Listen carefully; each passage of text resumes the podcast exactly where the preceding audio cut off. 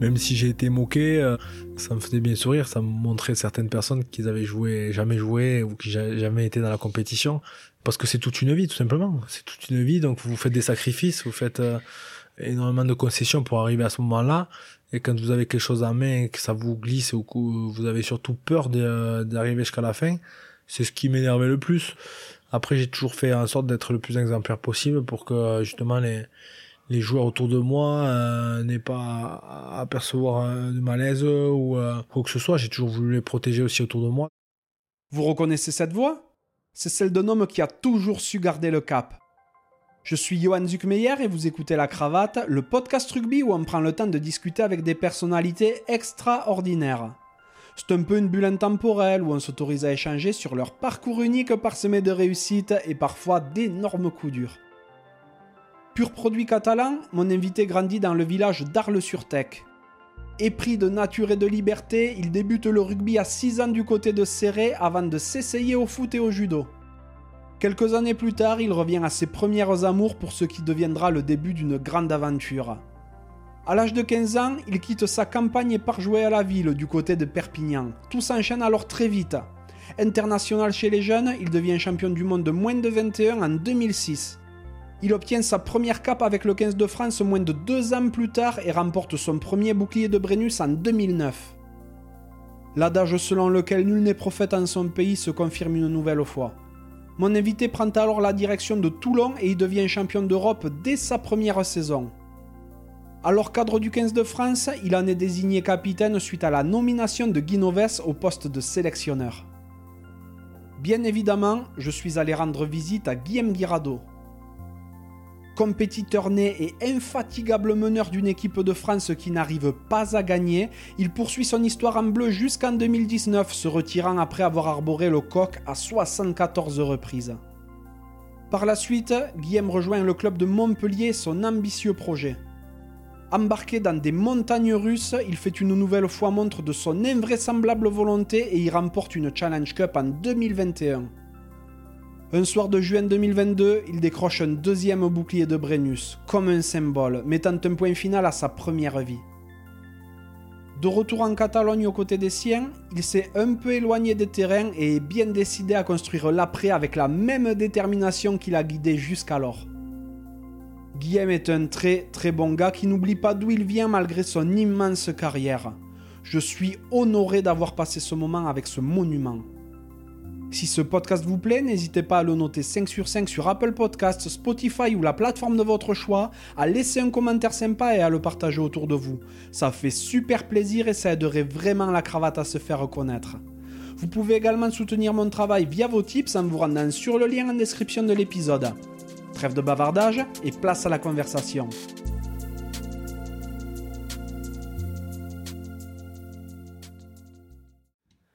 Bonjour Guillaume. Bonjour Johan. Comment vas-tu? Très très bien. Bon, super. Mille merci de me recevoir. Je suis trop content de pouvoir venir te rendre visite chez toi, dans les Pyrénées-Orientales, à Cabestany. T'es pas malheureux du tout ici, c'est magnifique. Ouais, exactement. C'est une magnifique maison qu'on a fait construire euh, juste avant notre, euh, avant notre départ, malheureusement, pour, euh, pour Toulon. Donc, on n'a jamais eu la chance de vraiment trop y vivre et, d'y habiter. Donc, voilà, c'est la première fois qu'on installe nos, nos, affaires et nos valises définitivement. Donc, voilà, on est quand même content et, et on, on va essayer d'en profiter. On a passé plus de mois et demi déjà ici. Et, et voilà, ça y est, on s'est installé et prêt pour, pour une nouvelle vie. Effectivement, une nouvelle vie, on va en parler longuement tout à l'heure. Je salue Nicolas Mas, à qui euh, ben, je vais peut-être aller faire un petit coucou après l'enregistrement d'ailleurs. Parce qu'il il, a, il a lancé la magnifique idée de venir à ta rencontre. Quelle est ta relation avec lui?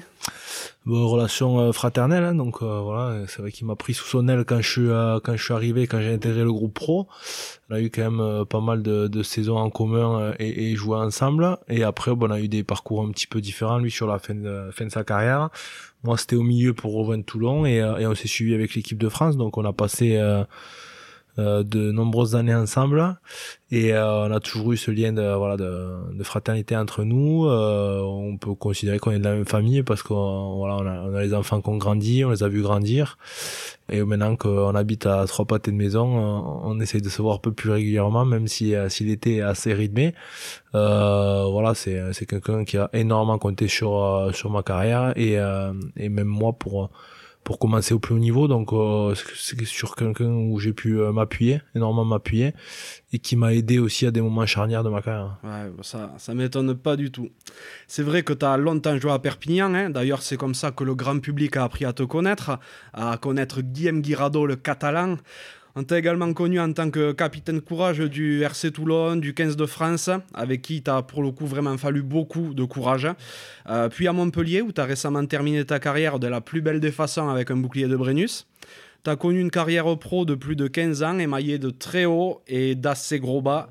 Euh, me tarde d'aborder tous ces points avec toi, mais avant toute chose, j'aimerais savoir de quoi rêvait le petit Guillaume. Alors le petit euh, Guillaume, il, vivait déjà dans la montagne, un peu plus loin là. On voit le Canigou, ben, juste en dessous là, le village d'Arles-sur-Tech.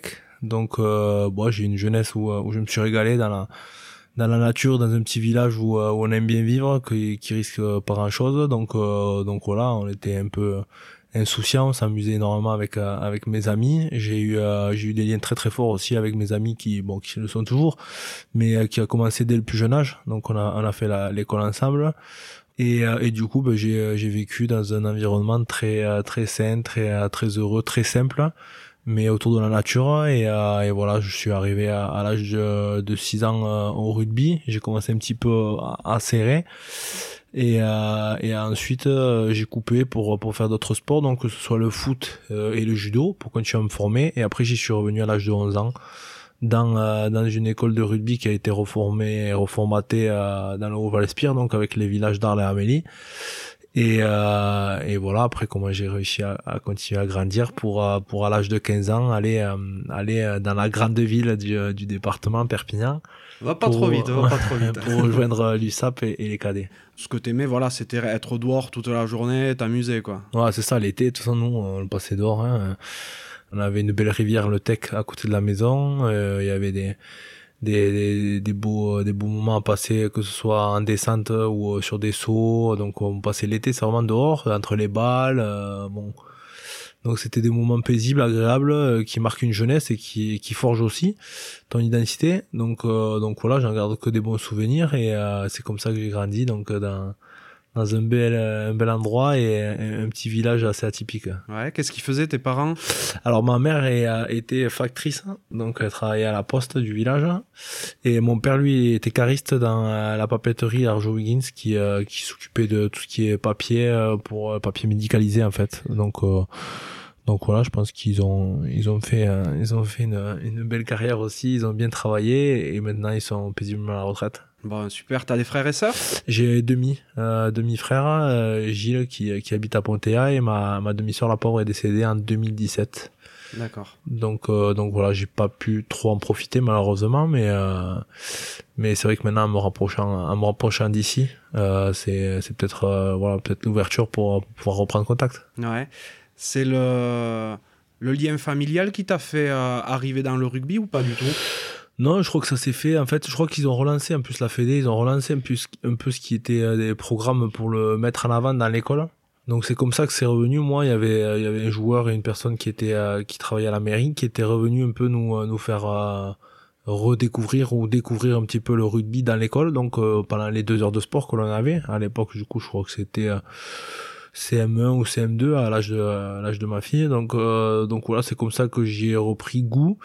Et ça, ça a coïncidé aussi avec le fait qu'ils aient remonté une école de, une école de rugby avec différentes équipes. Donc après, on était peu nombreux parce que c'est un petit village, donc il a fallu un petit peu aussi, euh, il a fallu un petit peu composer avec euh, avec plusieurs joueurs et euh, des joueurs qui soient surclassés pour avoir une seule équipe. Donc c'était pas facile parce qu'à l'époque il fallait quand même qu'il y ait plus de, de 12 ou, ou 15 enfants. dans un petit village c'est compliqué, donc donc voilà. Et après et après, c'est comme ça que j'ai pris goût et que j'ai jamais, jamais lâché le morceau. Ouais. Et tu dis, t'avais, euh, avais essayé d'autres sports auparavant, le foot? Exactement, le foot. J'étais gardien de but. Ah, c'est pour ça. Mais je me disais, J'aurais bien aimé voir ton jeu au pied en tant que rugbyman, mais euh, c'est je me chargeais que des, des relances des 6 mètres, hein, mais pas très très longues non plus. Mais euh, j'étais plus dans l'acrobatie que, que dans le geste technique, donc Donc non, je me suis régalé. Par contre, j'ai passé des très très bons moments. Et après le judo, qui est qui est plus que formateur, que ce soit pour la technique, voilà, au combat, les contacts. Donc voilà, je j'encourage beaucoup de, de, de, jeunes jeunes joueurs ou de jeunes personnes à découvrir d'autres sports aussi parce que c'est bien de voilà d'élargir un peu sa palette et je sais que même dans le rugby maintenant la, lutte commence à, à, venir un petit peu en forme de en forme de soutien sur la préparation physique donc voilà tout ce qui est lutte boxe et tout c'est c'est des sports où euh, où il faut utiliser le cardio il faut euh, énormément de, de, force et d'endurance pour euh, un peu ce qui euh, correspond à nous sur sur le rugby, un peu tout ce qui est lutte sur sur ben, sur les ballons portés, sur sur les rucks. Donc toutes ces attitudes là, en fait, ces sports là, ils vous ils vous permettent de vous de vous aguerrir. Donc c'est pour ça que je pense que c'est une bonne chose et c'est c'est pour ça qu'il faut tendre vers vers d'autres sports pour arriver le plus armé possible. Si jamais après ils veulent faire du rugby, tant mieux. Mais mais je pense qu'il faut il faut découvrir un maximum de sports. Ouais, je suis bien d'accord tu as commencé le rugby euh, dans l'école de rugby donc de, du Haut-Val-Espire. Tu y restes jusqu'à tes 15-16 ans, comme tu disais euh, Non, c'est à. Je crois que c'est à l'âge de 14 ans. 14 ans Ouais, 14-15 ans où je descends à, à, Perpignan. C'est l'année 2001-2002. Ouais, oui, bon, c'est ça. Tu avais 15 ans. 15, ans. 15 ans. Tu as vite montré des dispositions pour le bon niveau? Moi, après, c'est dur hein, parce qu'il y, y, y, en a beaucoup de joueurs qui ont des. Euh, des, euh, des belles aptitudes, qui, euh, qui, qui a beaucoup de, beaucoup de chance ou beaucoup de, de promesses pour, pour les jeunes. Et après, bon, mais ça, ça nivelle vers le haut donc euh, après il y a, y peu de peu d'élus et beaucoup de déçus mais euh, non mais après j'ai toujours été euh, bon vaillant un peu comme je le suis toujours hein, ou comme je l'ai toujours été. Mais mais c'est vrai qu'après plus ça avance et plus on commence à rêver à y croire. Mais ce qui m'a vraiment donné envie c'est l'épopée 98 de, de Perpignan de l'USAP qui va jusqu'en finale.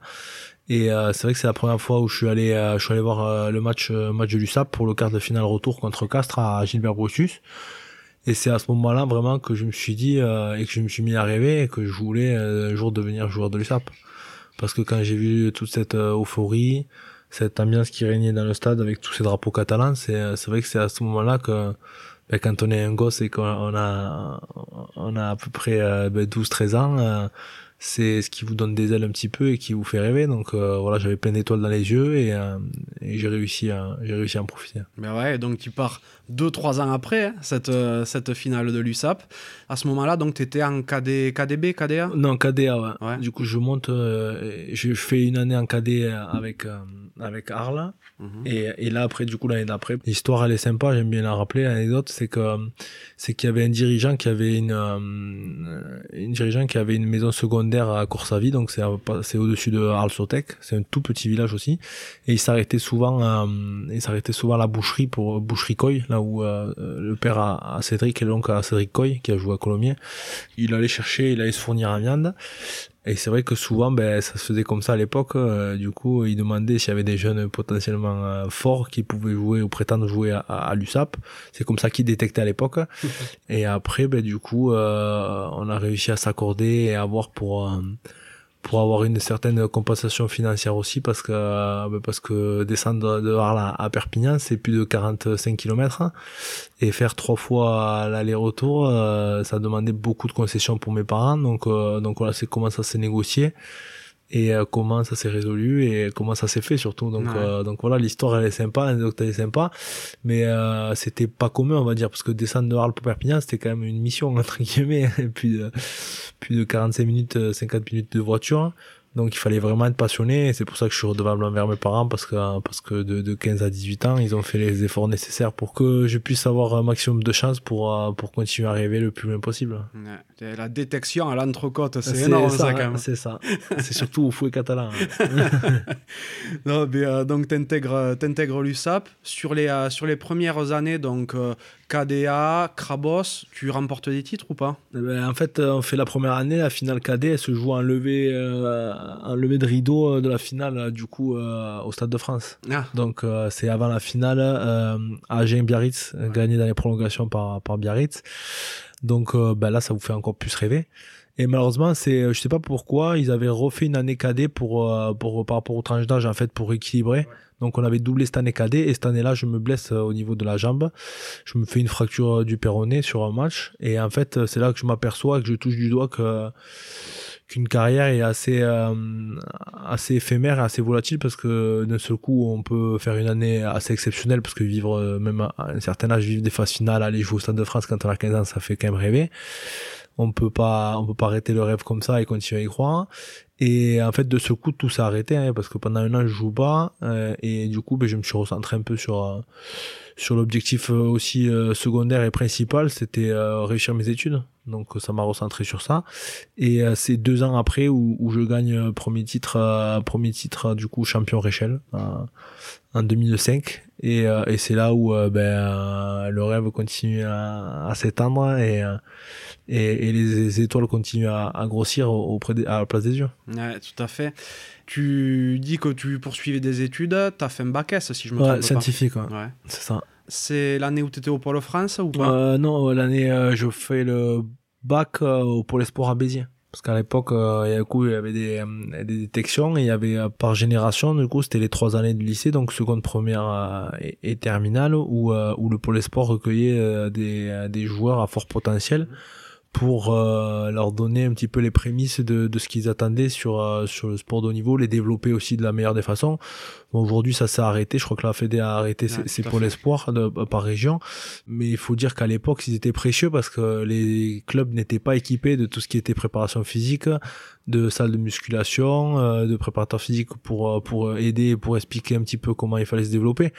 Donc euh, il faut remonter à plus de, de 20 ans en arrière. Il faut s'imaginer qu'à l'époque c'était vraiment quand même quelque chose de déjà euh, très novateur et, et vraiment euh, quelque chose pour le développement qui était euh, qui était presque le top du top. Et c'est l'année d'après où j'intègre Marcoussi pendant plus de plus d'un an où, où là vraiment c'est vraiment je pense que ces deux années m'ont fait le plus grand bien pour pour se développer et pour pour approfondir un petit peu ses capacités et son potentiel euh, qui vous permet aussi d'arriver plus rapidement prêt pour le haut niveau et pour jouer après un, équipe première. D'ailleurs, à, Marcoussis, euh, ben, dans la même promo que toi, il y avait quand même pas mal de joueurs que tu as beaucoup côtoyés par la suite, hein, comme euh, Maxime Médard, François Trenduc, Maxime Mermoz, Arnaud Mignardi, alias Bison. tu étais également avec Mathieu Momus, qui a jamais explosé au super haut niveau, mais qui était un super joueur et que je salue également. Ouais, bien sûr, on avait une génération, euh, génération euh, dorée. Hein, euh, J'aime bien le rappeler souvent parce que euh, dans la chanson de, de, de Psychiatre de la rime, Soprano qui dit respect à la génération 86. Donc je sais pas s'il a forcément fait pour nous, mais mais je trouve voilà, j'ai beaucoup écouté ce morceau et, et je trouvais ça comme un petit clin d'œil par rapport à tous ces joueurs qui a qui ont nourri cette génération et euh, et il y en a beaucoup qui ont réussi. Et voilà je salue aussi tous ceux qui, euh, qui ont eu une carrière à peut-être un niveau un peu plus euh, un peu plus en dessous que ce soit fédéral fédéral 1 fédéral 2 et et du coup voilà c'est vrai que c'est vrai que c'est c'est quelque chose qui ben moi qui qui m'a construit en tant qu'homme aussi de rencontrer ces genres de personnes. Même si moi j'étais plus discret et plus réservé j'étais quand même plus euh, plus calme que, que certains. Donc euh, donc je me fondais dans la masse et, euh, et j'essayais euh, j'essayais de, de plus de calmer de tempérer que, que de faire le zouave comme certains. Ouais je vois je vois le tu vois qui tu parles, de qui je parle hein. j'ai des petites idées ouais. et euh, pendant que tu étais à Marcoussis t'arrivais à mener des études en même temps ou t'étais focus rugby? Bah, en fait je suis parti dans le bah, dans le même milieu un petit peu que je faisais. Je suis parti en STAPS. Ouais. mais bon euh, j'étais inscrit en STAPS à Font-Romeu donc je revenais le jeudi soir ici à Perpignan.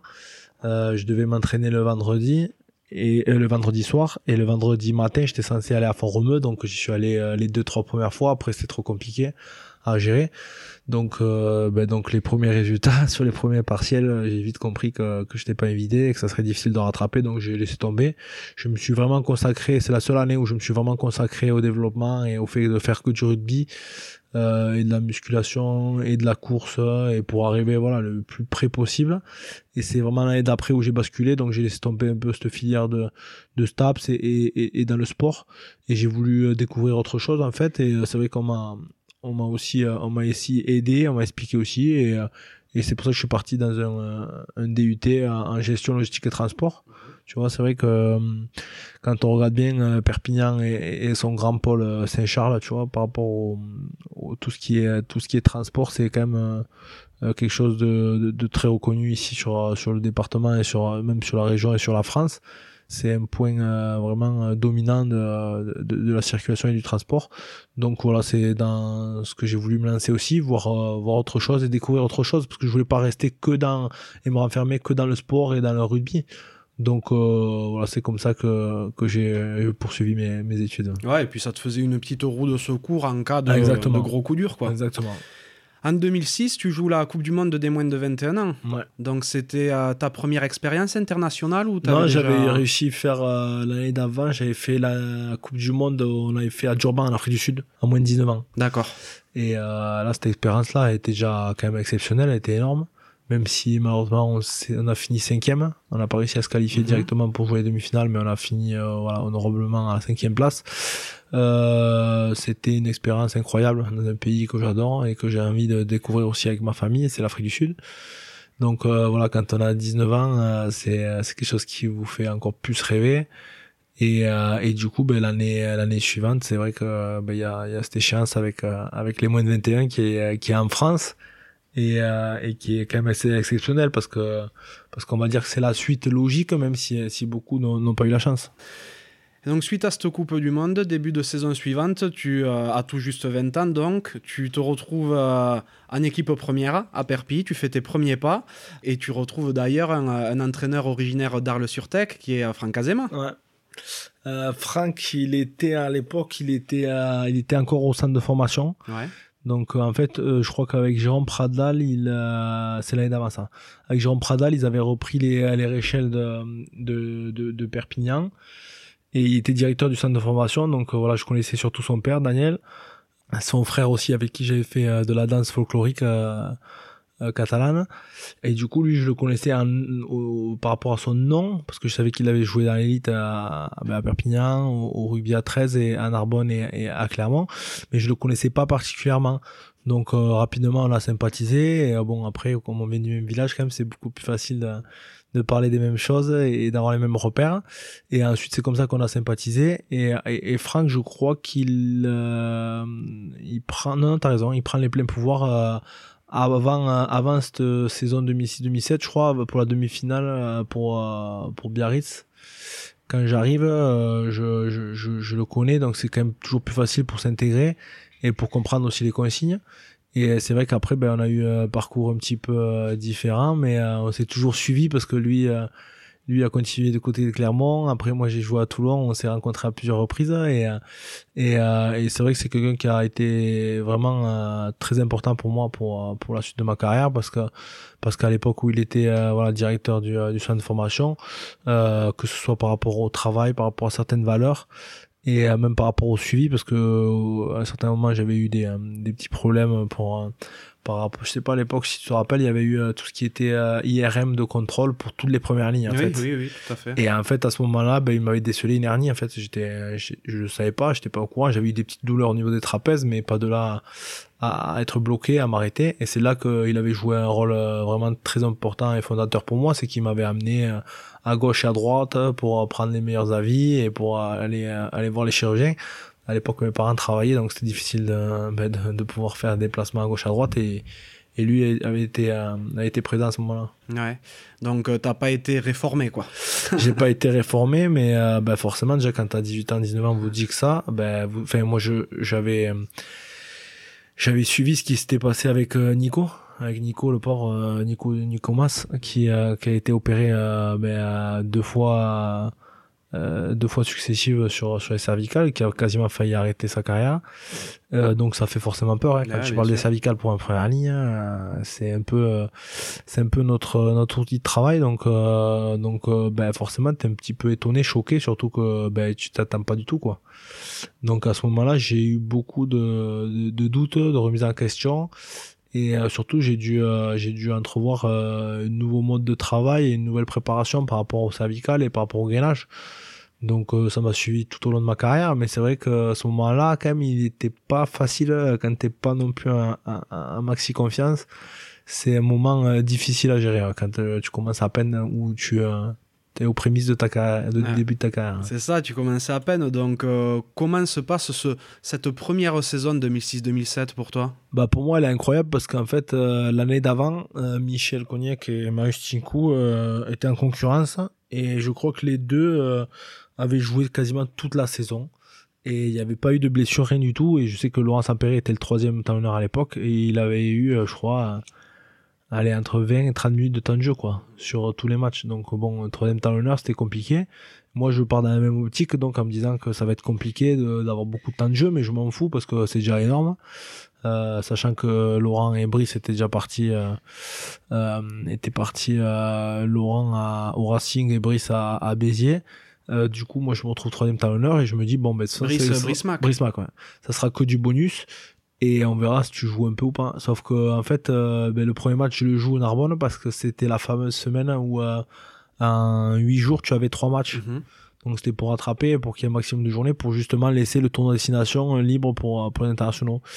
Et en fait, du coup, ben là, ils avaient fait tourner rapidement et, et je joue rapidement, je crois, les 3-4 premiers matchs, quoi. Et en plus de cela, malheureusement, il y a Michel qui se blesse gravement donc pendant plus de 2-3 mois, et Marius en suivant qui se blesse aussi. Donc euh, après tu te retrouves ben, forcément euh, titulaire hein, alors que alors que toi tu euh, tu présageais et tu prétendais juste à, à, jouer des bouts de match et faire un petit peu tes preuves. Et ben, c'est comme comme ça que ça s'est fait en fait. C'est souvent des opportunités à saisir. Et celle-là elle en fait partie. Et c'est grâce à ça aussi que j'ai pu montrer un peu de quoi j'étais capable. Et ça m'a lancé après directement sur ben, sur la suite que l'on connaît. C'est vrai que cette première saison, que ce soit des titularisations ou, euh, ou, en tant que remplat, tu joues une vingtaine de matchs. Ouais, une hein. vingtaine, c'est clair, c'est énorme. Championnat et, euh, après, je pense que les projecteurs aussi ont été, euh, ont été vachement attirés sur, sur cette génération où on est champion du monde. Et c'est vrai que je pense que ça a donné aussi confiance au club de, de lancer ces jeunes-là, de leur faire confiance. Je crois que sur, sur, sur les 30 qui, ou les 25 qui sont champions du monde, il y en a beaucoup, beaucoup qui ont enchaîné directement après. Et, euh, et tant mieux parce qu'on voit que ben, qu'avec la génération aussi qui a été championne du monde en 2018, beaucoup d'entre eux jouent énormément et, et même maintenant ont atteint, ont atteint les sommets qui jouent en équipe de France. Donc euh, voilà, il faut savoir s'appuyer sur ces s'appuyer sur ces euh, joueurs de, ben de de fort potentiel, leur donner le maximum de confiance. Après, c'est toujours difficile et de dire il faut que tout le monde joue parce qu'il y en a qui arrivent à, à, passer le, le coche et d'autres malheureusement qui qui n'arrivent pas. Donc euh, voilà, mais je pense qu'il faut essayer de donner la chance à tout le monde et, et essayer de voilà de, de préparer le, futur dignement et, euh, et surtout en faisant des joueurs euh, respectueux, dignes et, et humbles. Ouais, complètement. Et c'est vrai que tu parles de champion du monde. On a parlé tout à l'heure de la Coupe du Monde euh, moins de 21 en 2006, mais on n'avait pas mentionné que tu avais été champion du monde de cette année-là, effectivement. Oui, bien sûr, pardon. Pour moi, ça semble logique parce que cette épopée était, était grandiose. Ouais, c'est quand même assez énorme. Et euh, comment tu arrives à t'émanciper, toi, avec des, euh, avec des papas comme Michel Cognac et Marius Tinkou, qui sont un peu les âmes de l'équipe à ce moment-là. Bah, c'est clair, bah, dans le vestiaire, vraiment, avec euh, moi et Pedro et moi, on est, on est quasiment les plus jeunes. Pedro, euh, Pierre Pérez. Ah, Jean-Pierre Pérez. Jean-Pierre Pérez. Euh, du coup, avec David Mélé, toute cette génération-là, qui nous montons de, de champions Réchel. Donc, bon, t'es toujours accueilli différemment hein, dans le groupe pro. Euh, donc euh, bon, ils nous intègrent euh, rapidement, mais mais on sent très bien que on sent très bien qu'ils vont pas nous nous sortir le tapis rouge et et que aux entraînements c'est très très dur. Donc voilà, il faut il faut se faire sa place. Et voilà, je sais que j'ai pas j'ai pas été épargné à ce moment-là et c'était c'était très très dur, mais c'est comme ça aussi que tu tu es éduqué et que et qu'il et qu'il te il te montre un peu le respect aussi.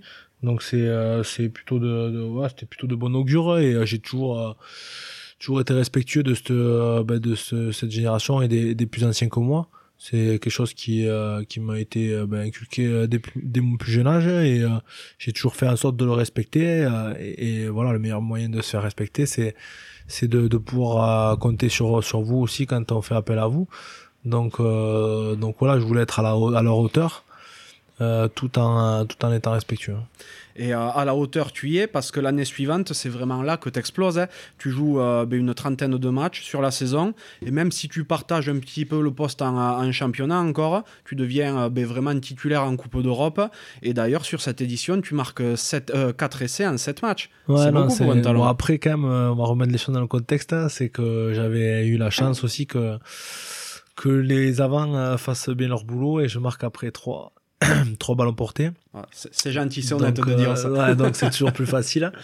Mais, euh, mais non, à cette époque-là, c'est vrai que ben, moi, je suis, euh, je suis jeune, je garde la même appétit que, que ce que j'ai connu l'année d'avant. surtout, on a la chance d'avoir aussi la Coupe du Monde entre-temps, donc ça nous permet de nous développer physiquement et de pas avoir de match.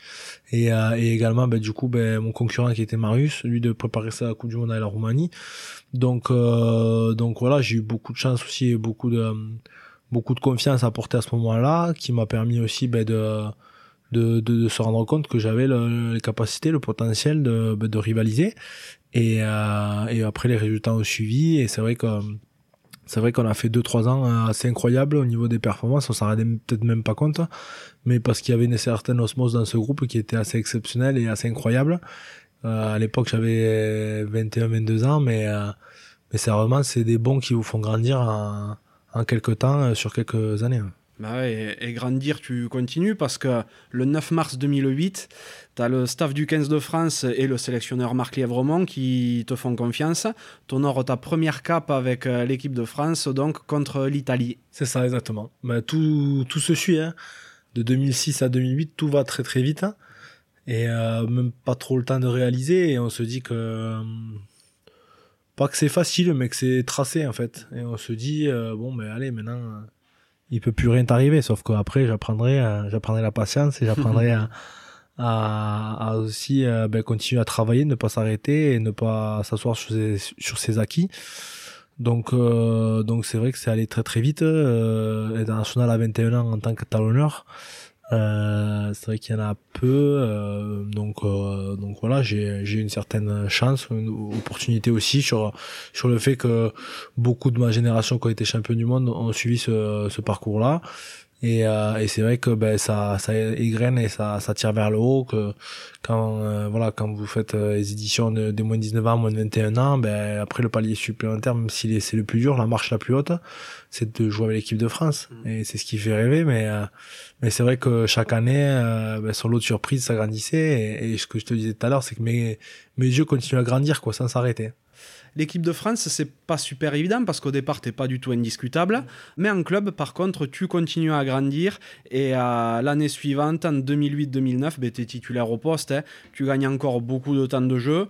Et cette année-là, elle est incroyable parce qu'à Perpi, vous avez un, pack monstrueux. c'est ça, ben, on surfe un peu sur la, seconde partie de la saison précédente où, euh, euh, à la suite de la victoire, euh, ben, quand je fais ma première sélection, la suite à la victoire au stade français, on fait une fin de saison tonitruante avec le retour de Christophe Porcu que j'embrasse et, euh, et du coup on est resté sur cette lancée. On démarre très très bien la saison et après on a des résultats un peu partout. On arrive à finir euh, dans les dans les deux premiers je crois. Et après ben, sur les phases finales c'est vrai que c'est vrai qu'on a eu la chance ben, de, de gagner ces matchs euh, cruciaux et, et ce qui nous permet d'être champion de France. Et c'est vrai que sur cette saison là j'avais eu la chance aussi d'énormément énormément jouer. C'est parce que euh, je sais pas si tu te rappelles c'est que il y avait eu une histoire avec le fait que Marius avait été euh, avait été accusé de fourchette et avait été suspendu pendant plusieurs semaines mm. alors qu'il avait rien fait. Et du coup ben malheureusement le temps que ça passe devant le CNOSF euh, et que ça soit revu à, la baisse et tout il avait perdu pendant un mois et demi deux mois de, ben de, de, temps de jeu et de match.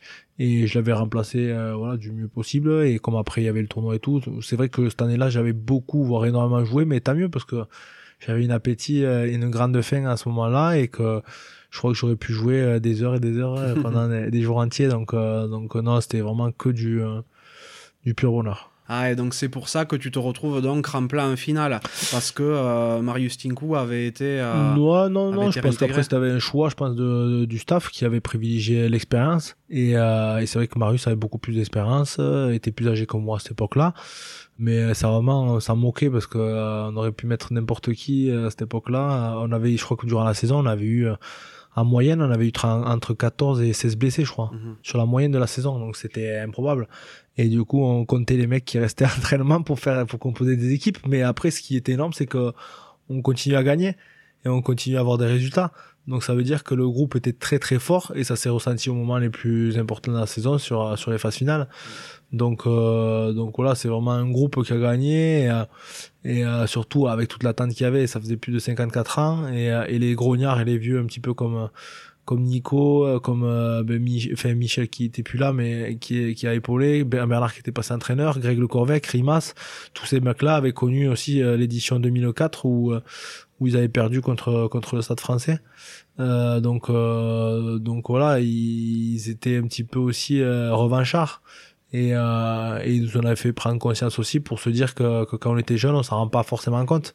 Mais quand on a la chance déjà d'arriver jusqu'à une finale et en plus d'être champion, c'est c'est quasiment unique et je m'en apercevrai après pendant plus de, plus de 13 ans. Exactement, mais ça, c'est d'ailleurs une question que je voulais te poser, ça, parce que bon, euh, effectivement, cette année-là, vous remportez le, le Brennus contre Clermont, euh, rien à dire sur, sur toute la saison.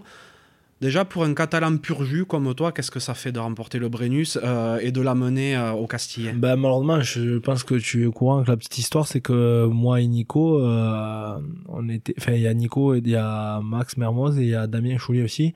On part directement en tournée, en fait. C'est vrai, oui, j'avais oublié. et du coup, on n'a pas la chance et le privilège de rentrer et ramener le bouclier au Castillet. Donc, on est, dans l'avion au moment où ça se passe. C'est vrai que quand on rentre à l'avion, on voit tout cela, ben, on s'était un peu pris dans les bras et euh, on avait versé une petite larme parce qu'on était vraiment euh, un petit peu au fond du seau. Euh, voilà, de louper ce moment-là. Donc après, bon, l'équipe de France, tu peux pas la refuser. Euh, mais mais c'est vrai qu'on avait tellement entendu et on était tellement fiers de pouvoir ben, de pouvoir jouer ensemble et de faire ce qu'on avait réussi à faire que bon voilà, même si c'est une petite anecdote. Le plus important, c'est ce qu'on a réussi à faire quand même sur le terrain. Mais voilà, ce moment, il reste douloureux et il restera un petit peu il sera toujours un petit peu euh, voilà écorché euh, à nous euh, écorché vif. Donc donc c'est c'est un moment où où ça, a été compliqué pour nous Nico mais on a su soutenir parce que parce que parce qu'il le fallait bien parce que c'était dur. Mm. et, c'est vrai que là tu as seulement 23 ans hein, tu es encore un gamin. Il y a tout qui te réussit depuis le début. Tu peux pas t'imaginer que que tu devras attendre le crépuscule de ta carrière pour euh, soulever à nouveau le Brennus derrière. c'est clair que quand t'es jeune, t'es un peu insouciant. Euh, bon, t'as toujours les vieux qui te, qui te font des leçons de vie, hein, mais, euh, mais tu leur dis oui, oui en rigolant et tu t'en vas en courant derrière après. Donc, donc après, tu, toi, tu, c'est toi quand tu passes de l'autre côté, en fait, tu essaies de donner ces leçons-là. est ce que j'essaie de transmettre aussi aux, aux, plus jeunes quand on a eu la chance de regagner parce que malheureusement déjà de revenir jusqu'en finale c'est très très dur parce que le championnat est de plus en plus dur. Donc euh, on a eu la chance l'année d'après d'y revenir. Mais euh, j'en ai perdu trois avant de, avant de regagner avec euh, avec Montpellier. Donc une avec l'USAP et deux avec Toulon. Et ça laisse des cicatrices ouvertes à vie. Donc donc voilà c'est vrai que quand on a la chance de le gagner c'est quand même c'est quand même euh, mieux et ça passe plus facilement. Ah, c'est sûr. Et comme tu l'as rapidement dit, en 2010, euh, l'année suivante, vous refaites une finale contre Clermont à nouveau. Mais bon, celle-là, la pièce elle tombe de l'autre côté. Euh, vous la perdez. Et par la suite, donc en, en 2011, alors que tu as connu quelques sélections en équipe de France, grappillé un peu de temps de jeu, tu es retenu pour ta première Coupe du Monde en Nouvelle-Zélande. Comment tu vis cette, ce premier accomplissement international? Bah en fait, je suis un peu frustré aussi parce que comme tu l'as dit, j'ai pas beaucoup de temps de jeu. Euh, on compte sur moi, mais sans trop compter sur moi. J'ai peu, voire pas du tout de discussion, donc je sais pas trop où je vais quoi. Euh, j'y vais, j'essaie de toujours donner le maximum, mais à l'époque, bon, il n'y avait pas trop de management, c'est c'est très peu, euh, voilà, très peu euh, ouvert. Et, du coup, au départ, je, je devais pas forcément la faire parce qu'au départ, il m'avait pas sélectionné dans le groupe des 35-36. Il me sélectionne à la suite de, la blessure de, William euh, en finale 2011 contre Montpellier. Donc, euh, à la suite de cette blessure, il me rappelle à moi. Et du coup, ben, moi, je fais la préparation physique euh, vraiment comme si j'allais faire la Coupe du Monde. Je m'engage, je, je donne tout. Et c'est vrai que William met du temps à revenir par rapport à son genou. Et, et, et tout compte fait, ben, je fais, je fais la Coupe du Monde et c'est vrai que j'avais eu la chance que de jouer 27 minutes et un seul match. Mais euh, c'est vraiment, je l'ai pris comme une belle expérience et comme une leçon de vie aussi.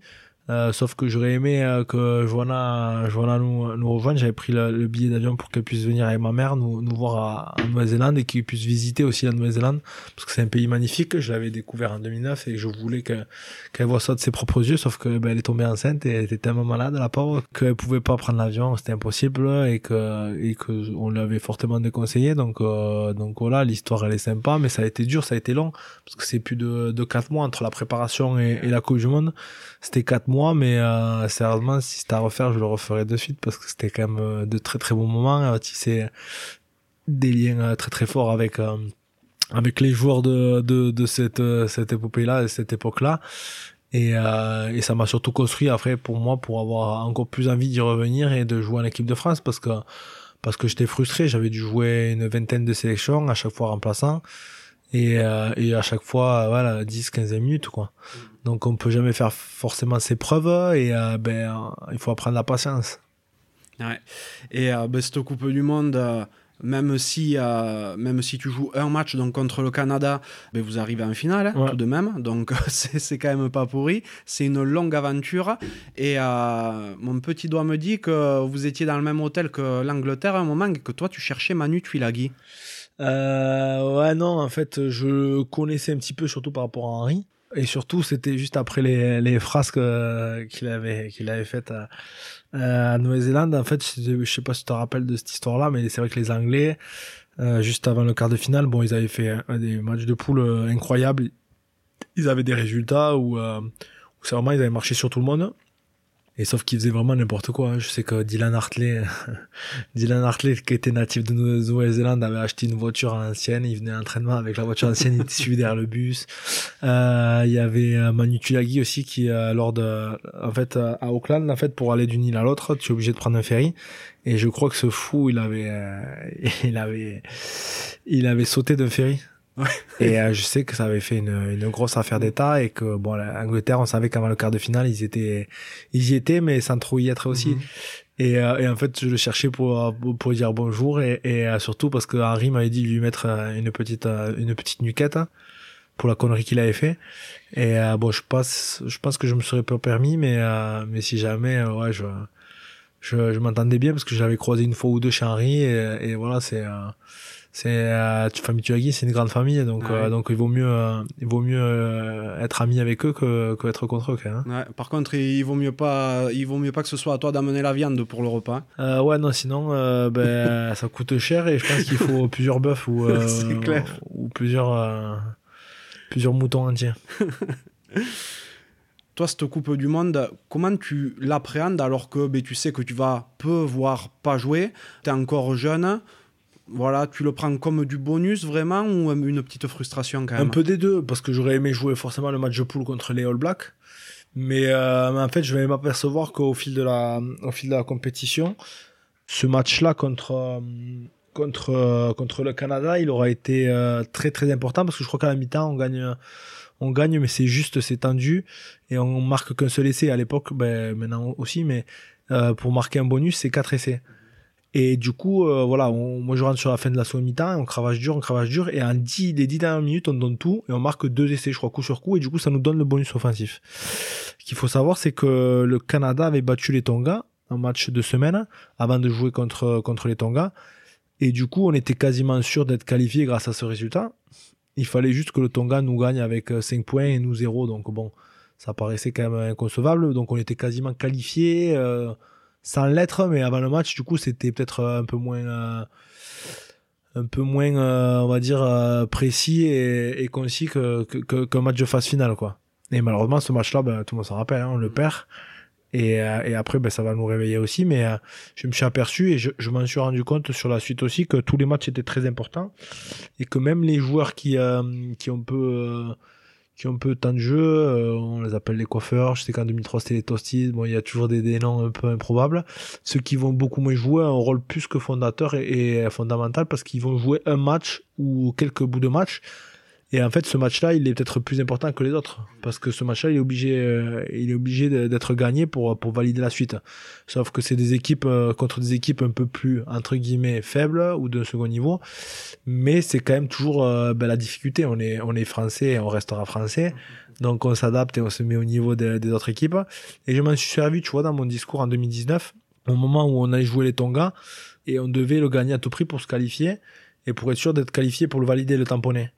Et, euh, et là, c'est vrai qu'il y a eu beaucoup de turnover, il y avait beaucoup de changements. Et je leur racontais ma petite histoire que voilà sur le fait qu'en 2011, peut-être que ben, j'avais peu joué, mais je l'avais pris vraiment comme si c'était euh, ma finale à moi. Et à tout compte fait, ben, avec ce résultat, le fait d'avoir marqué le point de bonus offensif dans les dernières minutes, eh ben, ceux qui avaient joué ce match-là avaient été aussi importants que ceux qui avaient mené euh, les autres combats. Et, euh, et voilà, c'est comme ça que je me suis servi aussi pour, pour avoir envie de, de revenir à l'équipe de France et surtout d'être d'être un titulaire et euh, d'être une personne importante pour le 15 de France. Suite à ton retour de Coupe du Monde, tu obtiens à nouveau quelques sélections hein, avec le 15 de France sous l'ère Saint-André, que tu recroiseras plus tard et la, la suite sera belle. Mais euh, alors que tu es un taulier à l'USAP, la situation du club elle commence à se dégrader petit à petit et vous, vous commencez à flirter avec le fond du classement. Ouais, exactement. On commence à déjà à passer sous le second niveau où euh, du coup du top 6 on passe souvent euh, derrière et, euh, et, pas trop invité sur les phases finales. Et ensuite il y a cet épisode du coup avec avec Nico qui quitte le club l'année d'avant et du coup bah, c'est vécu un petit peu comme un séisme ici.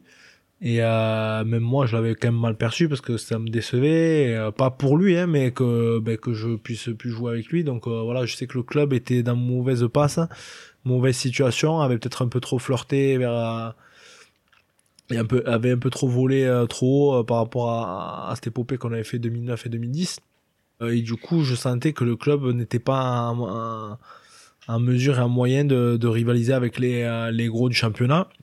Sachant qu'à l'époque il y avait le Racing qui se constituait en grosse équipe Toulon qui commençait à monter euh, donc du coup, il y avait 7-8 équipes qui pouvaient prétendre à, jouer déjà le, très haut niveau et le haut du tableau. Et après, ben, du coup, ça s'est mal passé dans les négociations et c'est vrai que ben, je serais forcé de, de, de, quitter le club ou d'aller voir autre part euh, par rapport à des discussions assez houleuses avec avec les dirigeants, mais euh, mais euh, ça fait partie d'une carrière malheureusement. Hein. Je le dis souvent et, et j'aime bien le rappeler que nul n'est prophète dans son pays.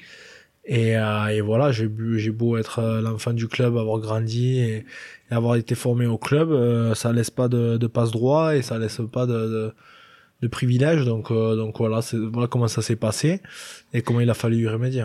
Ouais, c'est vrai.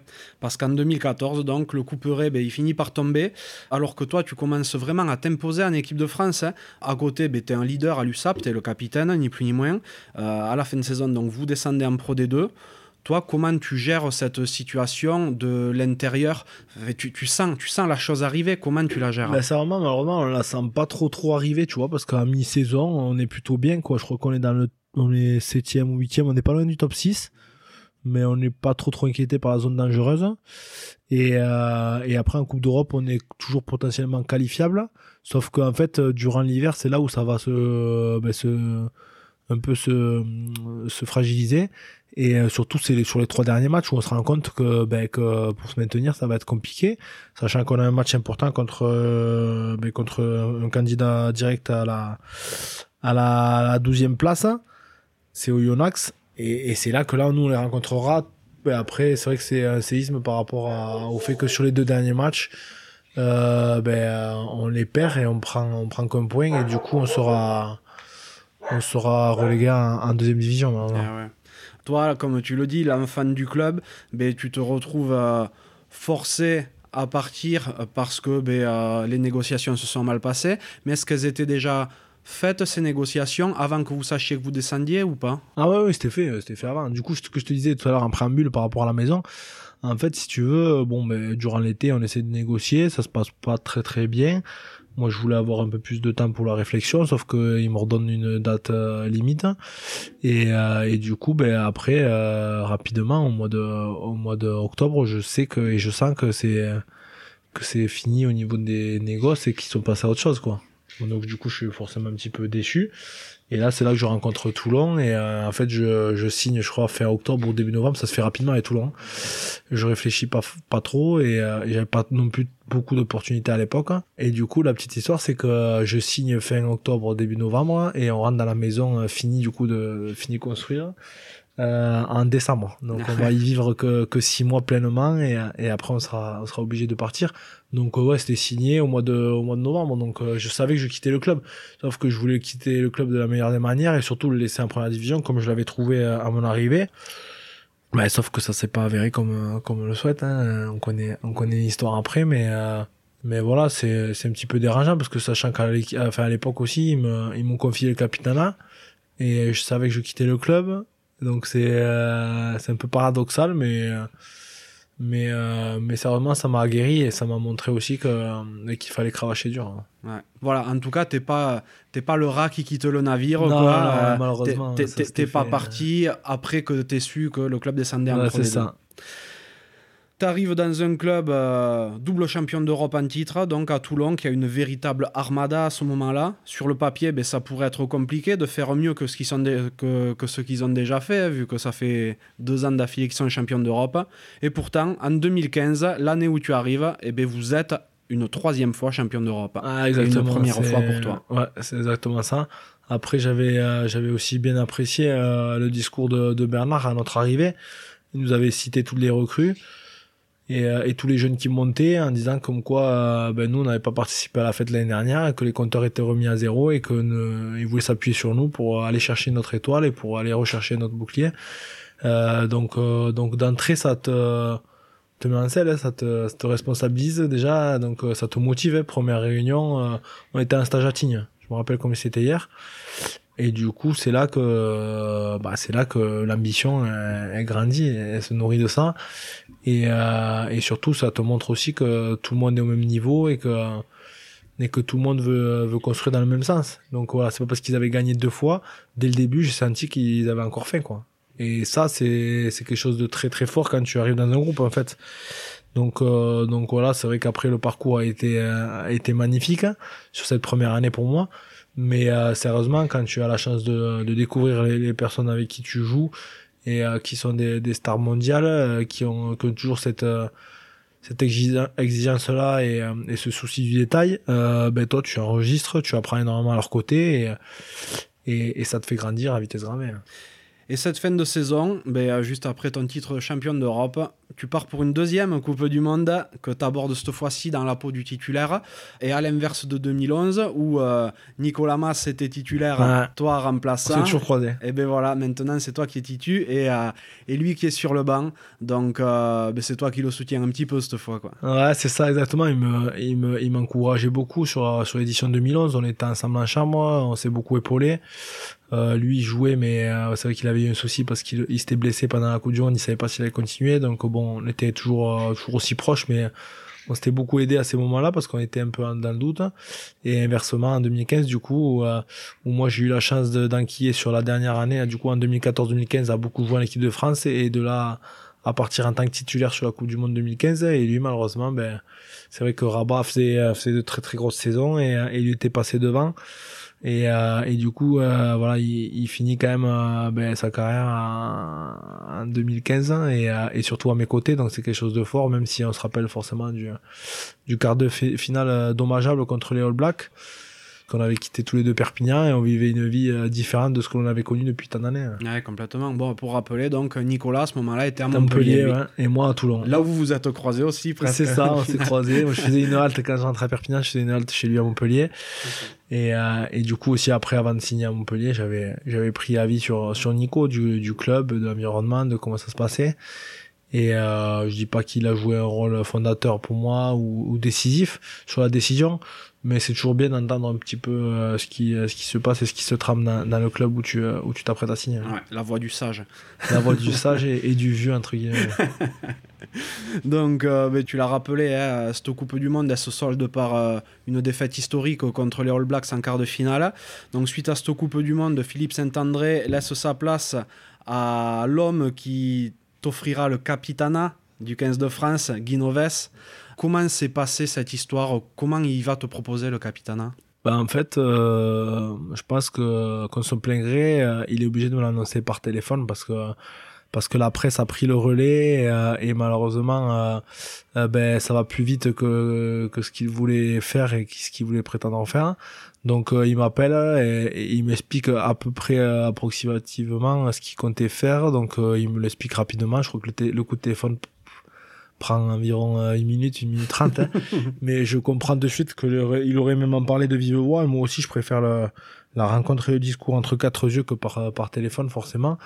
Et, euh, et du coup, après, on se rencontrera sur le premier rassemblement à Marcoussis pour, euh, pour vraiment déterminer un petit peu ce qu'il attend de moi et comment il ambitionne un petit peu son mandat et comment il me voit sur le rôle de, de capitaine Donc, il me propose par par forcément par intérim euh, et ce que je conçois tout à fait hein, sinon je je pouvais pas prétendre vouloir euh, plus que plus que cela quand euh, quand on recommence une histoire sachant que j'étais titulaire à cette époque-là que de depuis depuis allez six mois un an où j'avais beaucoup enchaîné on m'avait fait confiance. Je crois que je fais le tournoi 2015 première fois que je fais titulaire donc tournoi 2015 donc c'est tout neuf en fait l'histoire de l'équipe de France, pour moi, en tant que vraiment joueur euh, important et joueur titulaire, euh, sur qui on compte énormément, elle se fait l'année d'avant avec Philippe, quoi, sur la dernière saison, sur la dernière année, du coup, de, son mandat. Donc, euh, donc voilà, et c'est comme ça qu'on va se construire et qu'on va apprendre à se connaître avec, avec forcément ben, Guy Noves, mais aussi le staff avec Yannick Bru et, et, et Jeff Dubois. Donc, c'est des bons moments à vivre et, euh, et c'est comme ça que je continue à me construire. Ouais, tu t'y attendais toi, ce qu'il te. Bah non, pas du tout, euh, sérieusement, pas du tout. Surtout passer après aussi euh, ben, Thierry du Sautoir, euh, l'homme euh, qui a été le plus capé voilà, au niveau de l'équipe de France. Il a plus de 50 sélections en tant que capitaine, je crois. Donc non, ben non, je m'attendais pas du tout. Hein, surtout, comme je dis, hein, c'est que vrai que depuis, depuis du coup, ça faisait plus de 7 ans, 7 ans que que je gravitais autour de l'équipe de France, mais sans vraiment euh, compter sur moi. On m'avait jamais euh, voilà accordé énormément de confiance, donc euh, j'étais là, mais sans être là. tu fais des allers-retours, tu joues les bouts de match qu'on te demande. Des fois, on te fait que jouer d'entrée titulaire, mais sans trop de conviction et sans trop vraiment de confiance. Donc, ouais, tu, tu jongles avec ça. tu sais que ben, l'équipe de France, c'est c'est un maillot que tu portes, mais que tu ne peux plus porter aussi rapidement. Donc avec la patience que j'ai appris durant tant d'années, euh, si tu veux, je je peux pas me permettre de m'emballer et de me dire que, que tout va se passer euh, et tout va rouler comme sur des roulettes. Donc j'ai toujours un petit peu ce, ce côté réservé où, euh, où je suis obligé d'en garder un petit peu. Et c'est comme ça que je continue à me construire à leur côté. C'est vrai que le moins qu'on puisse dire, c'est que ton début de capitana, il est assez tumultueux, parce que ben, euh, tu es le capitaine d'une équipe qui gagne pas assez, qui a beaucoup de défaites encourageantes. À côté de ça, il était de notoriété publique que Bernard Laporte, qui est président de la Fédé, euh, voulait la tête de Guinoves. Mmh. Donc de ton côté, en tant que capitaine, est-ce que tu as pu te concentrer vraiment sur le sportif en toute, en, toute tranquillité, ou euh, tu as aussi eu la tête qui était prise par ses affaires d'un côté? Moi, après, ce qui m'importait le plus, c'était le sportif fait le terrain. Je faisais en sorte de vraiment tout gérer par rapport au, terrain pour que ça se passe du mieux possible. Ensuite, on connaissait tous le contexte, tout le monde était au courant de comment ça se passait.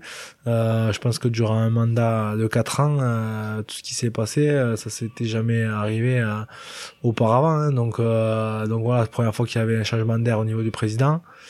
Euh, changement d'entraîneur au milieu et changement juste avant la Coupe du Monde. Donc voilà, moi en 4 ans, ce que j'ai vécu, euh, je pense que, que personne l'avait connu auparavant. Donc, euh, donc voilà, je pense que je suis la seule personne à, à être resté au milieu de tout cela et avoir ressenti un petit peu tout, tout le contexte néfaste autour des caisses de France, que ce soit par rapport ben, à la guerre un petit peu avec la Ligue, avec les clubs, de faire en sorte que, ben, que les joueurs soient protégés. Donc donc voilà, ça a mis beaucoup, beaucoup de temps pour euh, aujourd'hui arriver à quelque chose de concret et on va dire de, de quelque chose de normal en fait, de, d'intelligent et pour le bien-être des, des joueurs de, de l'équipe de France pour qu'ils soient à peu près à égalité avec, euh, avec ses concurrents, tout simplement. Mais, euh, mais c'est vrai qu'à l'époque, c'était, c'était très, très tendu. Et voilà, on savait que les obligations étaient très, très élevées, mais c'est normal aussi qu'on veut voir le, le 15 de France rayonnant et, et surtout le plus décevant pour moi au milieu de tout ça, c'est souvent qu'on avait les matchs en main et qu'on les perdait dans les derniers instants parce que ça arrivait quand même à, à multiples reprises. Et euh, surtout quand on est sur le bord du terrain. Donc ça c'est le, plus frustrant et le plus décevant. Euh, après ben, c'est vrai que le groupe a beaucoup beaucoup changé évolué pendant les quatre ans. Il n'y a jamais eu une, une ligne de conduite qui, qui s'est tenue Donc, euh, donc voilà, c'est c'est dommage parce que parce que ça se faisait souvent par rapport à la forme du moment. Donc voilà, il faut comprendre que ben, que le joueur en équipe de France par moment était très très bon, très étincelant, et qu'avec le rythme assez effréné aussi, ben il pouvait avoir des moments un peu euh, ben, de, de, doute et de, de remise à question, de blessure. Donc en fait, il y avait jamais ou euh, il y avait jamais euh, un groupe vraiment euh, comme aujourd'hui en fait qui reste quasiment le même à peu près à un ou deux changements près. Donc ça c'est un peu la, la période la plus dommageable et la plus ben, décevante et délicate mais mais je regrette rien parce que ça m'a permis de me construire autrement et différemment. Oui, tout à fait. Bon, on, on en parlera un petit peu encore tout à l'heure, mais c'est vrai qu'en 2016, donc, avec le, le, RCT, vous arrivez en finale du championnat. Euh, vous vous inclinez contre le Racing dans une finale que vous jouez au Camp Nou, à Barcelone. Pour toi, le, le, catalan, elle a une saveur particulière, cette finale? Ben, La cicatrice est encore ouverte, donc, euh, ouais. donc euh, difficile, parce que parce que c'est vrai que quand euh, j'ai appris que la finale se jouerait à, au, au Camp Nou, euh, ben, j'étais tout excité. Bon, par contre, il fallait y arriver d'ici là. Mais on avait fait un parcours assez, euh, assez idéal et assez fort. Et c'est vrai que ben, de, de trébucher sur la dernière marche comme on l'a fait, euh, vu le contexte du match aussi, bah, c'est toujours euh, très décevant et c'est toujours euh, vraiment délicat. Donc c'est, on va dire que c'est un mauvais souvenir malgré tout parce que parce que ça aurait été quand même exceptionnel de, de remporter le bouclier à, à Barcelone c'est sûr que ça, pour un Catalan, ça aurait été quelque chose d'exceptionnel. Mais en 2017, vous revenez en finale à nouveau, et cette fois, ben, vous la perdez à nouveau, pour le coup, contre Clermont. C'est clair. Ben, écoute, ouais, euh, on fait un parcours qui est un peu plus semé d'embûches, plus délicat. Je pense qu'il y a une valse d'entraîneur à Toulon qui est quand même assez... Euh inédite, je crois. Il y a plus de trois ou quatre changements durant la saison. Euh, au milieu, les joueurs comprennent pas trop comment ça se passe, les anglo-saxons. Donc euh, c'est vrai qu'avec certains joueurs, avec Mathieu et Septius Board, on était au milieu de tout cela et, euh, on était un peu obligé de, bah, de tenir un peu le groupe, de, de, faire prendre conscience à tout le monde aussi qu'à Toulon, bah, c'était comme c'est écrit sur le maillot qu'ici tout était différent. Et, euh, et malgré tout, euh, quand euh, Richard Cockerill reprend un peu du, du service et reprend un peu la, la main sur le collectif sur la, sur la fin de saison, euh, ben, du coup, on arrive à avoir des résultats, on arrive à se qualifier parce que le, cette année-là, c'est vrai que les, les résultats étaient vraiment très très inconstants. Je crois que ça se décide dans la fin et, euh, je crois que c'est l'année où euh, c'est La Rochelle qui finit premier et Toulouse 11e ou 12e, donc euh, quelque chose d'improbable quoi. Et nous, on arrive malgré tout à finir quand même troisième. Donc on fait une belle fin de saison, on finit plutôt bien. Et pareil, c'est ça, ça, ça ressemble un peu à Perpignan, c'est que sur toute l'année, je crois qu'il y avait une dizaine, une douzaine de blessés. Et, euh, et du coup, malheureusement, mais c'est vrai que Matt Guito ne, ne, peut pas jouer la finale, il sera sur le banc. Et, euh, et forcément, ben, déçu, déçu aussi parce qu'on repère une finale contre euh, contre Clermont. Donc euh, donc euh, dur, dur à encaisser parce que parce que c'est vrai que ben, du coup maintenant avec le avec le recul, c'est toujours plus facile de se dire que j'ai j'ai pas gagné avec avec Toulon euh, un bouclier de Brennus alors que j'avais j'avais deux chances de, de le faire avec euh, avec l'accession jusqu'en finale. Mais euh, mais je suis redevable avec Toulon par rapport à cette fameuse étoile donc donc c'est voilà c'est c'est un petit symbole aussi mais mais toujours décevant parce que si on si on a la chance de pouvoir gagner toutes les finales que l'on fait, ben, ça aurait fait un, ça aurait fait un palmarès beaucoup plus riche, mais, mais ça m'a nourri aussi peut-être pour arriver avec Montpellier avec plus de faim et plus de hargne que, que, que ce que j'ai connu auparavant. Ouais, et puis ça aurait pas la même saveur si tu avais gagné tout sûr. le temps. C'est sûr, mais bon, c'est vraiment chaque année différente, tu vois, parce que j'ai des souvenirs qui reviennent quand je t'en parle aussi, donc euh, donc c'est bien de voilà de, de clôturer et de, et de marquer son nom et de et de voilà de briller à travers un titre, c'est quelque chose de fort, de majeur qui aussi a des liens très forts avec les joueurs avec qui tu, tu peux jouer. Et c'est vrai que ben, je me rends compte et je me suis rendu compte au fil des années sur toute ma carrière du, du, nombre de personnes que j'ai pu rencontrer, que j'ai pu côtoyer et surtout avec qui j'ai gagné. Quand même, tu as réussi un exploit parce que je pense que tu es un des seuls joueurs à avoir réussi à perdre deux finales contre Clermont. C'est vrai. Parce que Donc, Clermont n'est euh, pas réputé pour gagner les finales. C'est clair. Donc, Clermont me doit beaucoup et euh, si jamais ils veulent me faire une petite statue à Clermont, euh, avec grand plaisir. Mais mais moi j'ai toujours respecté euh, voilà c'est certains qui étaient moqueurs par rapport à Clermont. Mais j'ai toujours respecté Clermont parce que parce que j'ai perdu aussi beaucoup de finales. Ça fait toujours très très mal. Et euh, c'est vrai que quand on a la chance d'en gagner c'est là qu'on savoure euh, beaucoup plus facilement. Exactement. Bon je taquine Clermont mais je les aime bien. Moi aussi. Euh, fin 2017, Guinoves et son staff, ben, ils, sont, euh, ils sont débarqués hein, pour mettre en place Jacques Brunel. Ce dernier, te conforte dans ton rôle de capitaine, mais euh, je crois me souvenir qu'en 2019, juste avant la Coupe du Monde, ben, ton capitana, est un peu remis en question. Ouais, c'est ça. un moment aussi très délicat et difficile à gérer.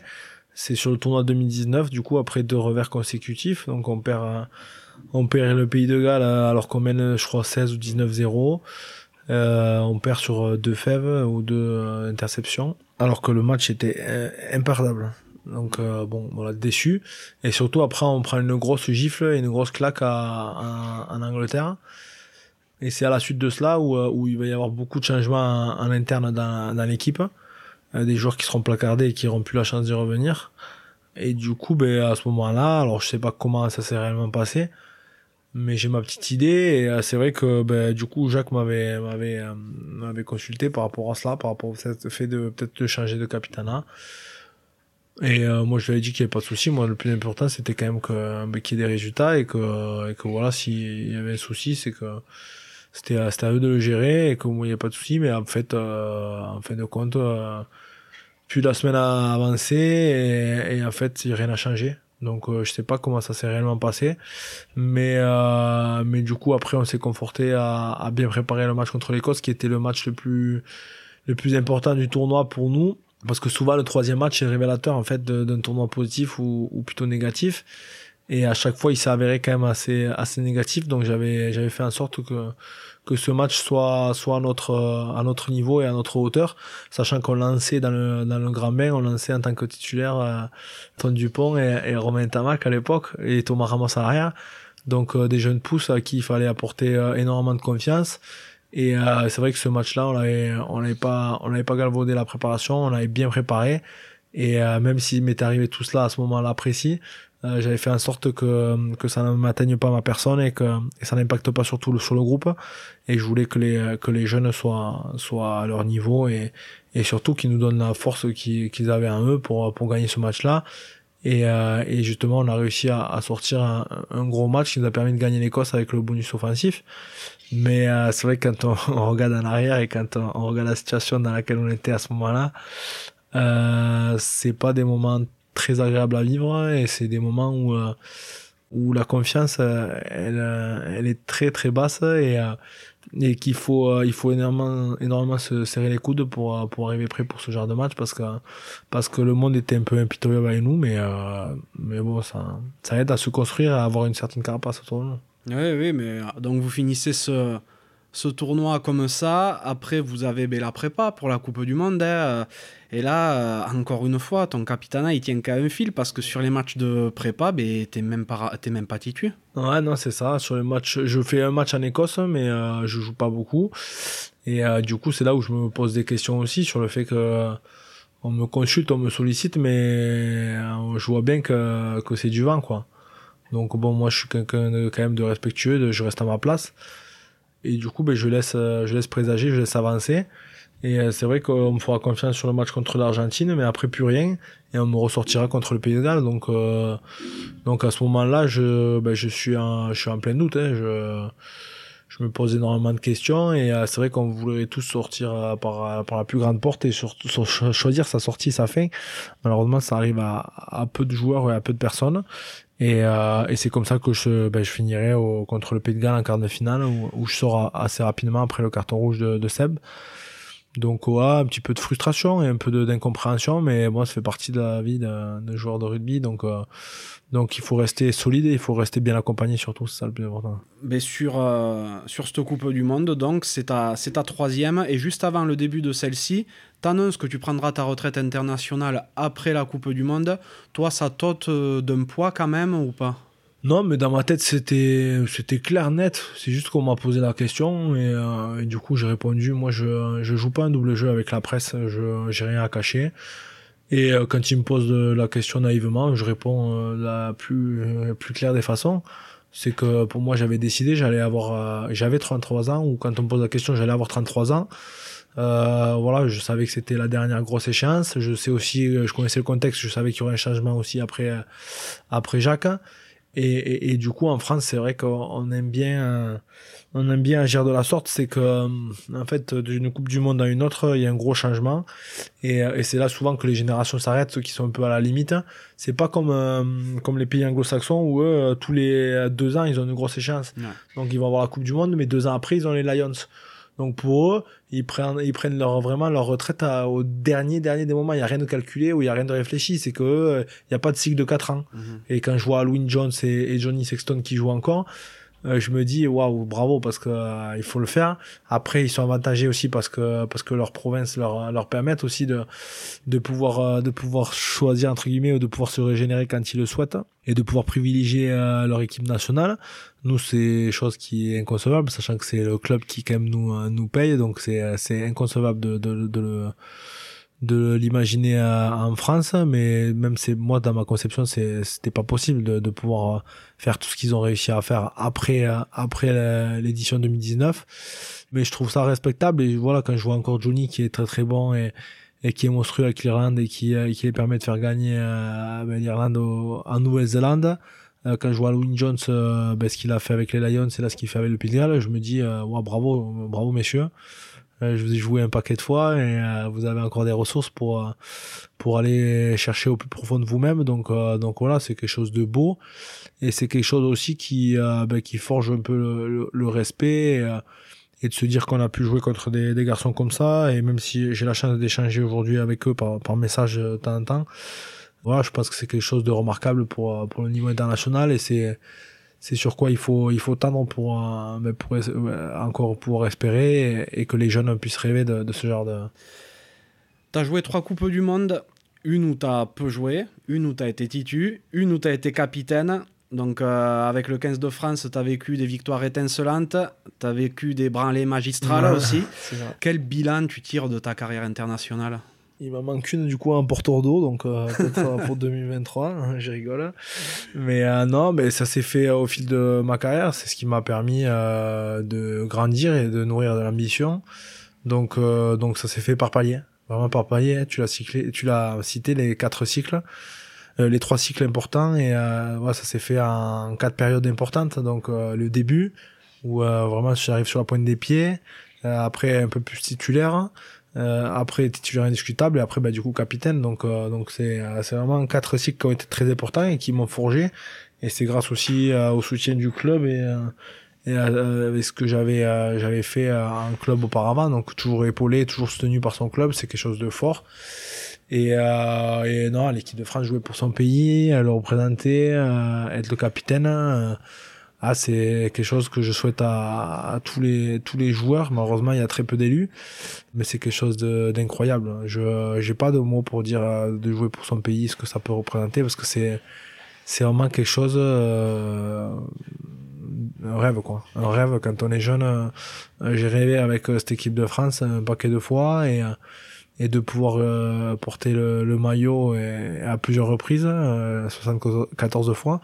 Euh, donc euh, donc c'est c'est énorme quoi. quand on regarde en arrière et, et j'espère que du coup même les enfants auront la chance, même si la grande elle aura aura des souvenirs, j'espère que le petit aura la, la chance de pouvoir regarder tout cela et j'ai gardé quelques petits on va dire souvenirs et, et traces de, de tous ces matchs là en haut dans dans le bureau. Donc, euh, donc voilà, c'est des, toujours des bons moments et c'est toujours un petit souvenir qui vous rappelle euh, là où vous étiez à ce moment-là. C'est moi quand je te quand je te voyais quand tu étais capitaine, mais ça me ça me fendait le cœur en fait parce que vous étiez dans la tourmente et toi, tu continuais à te bagarrer, à essayer de montrer la voie tout le temps.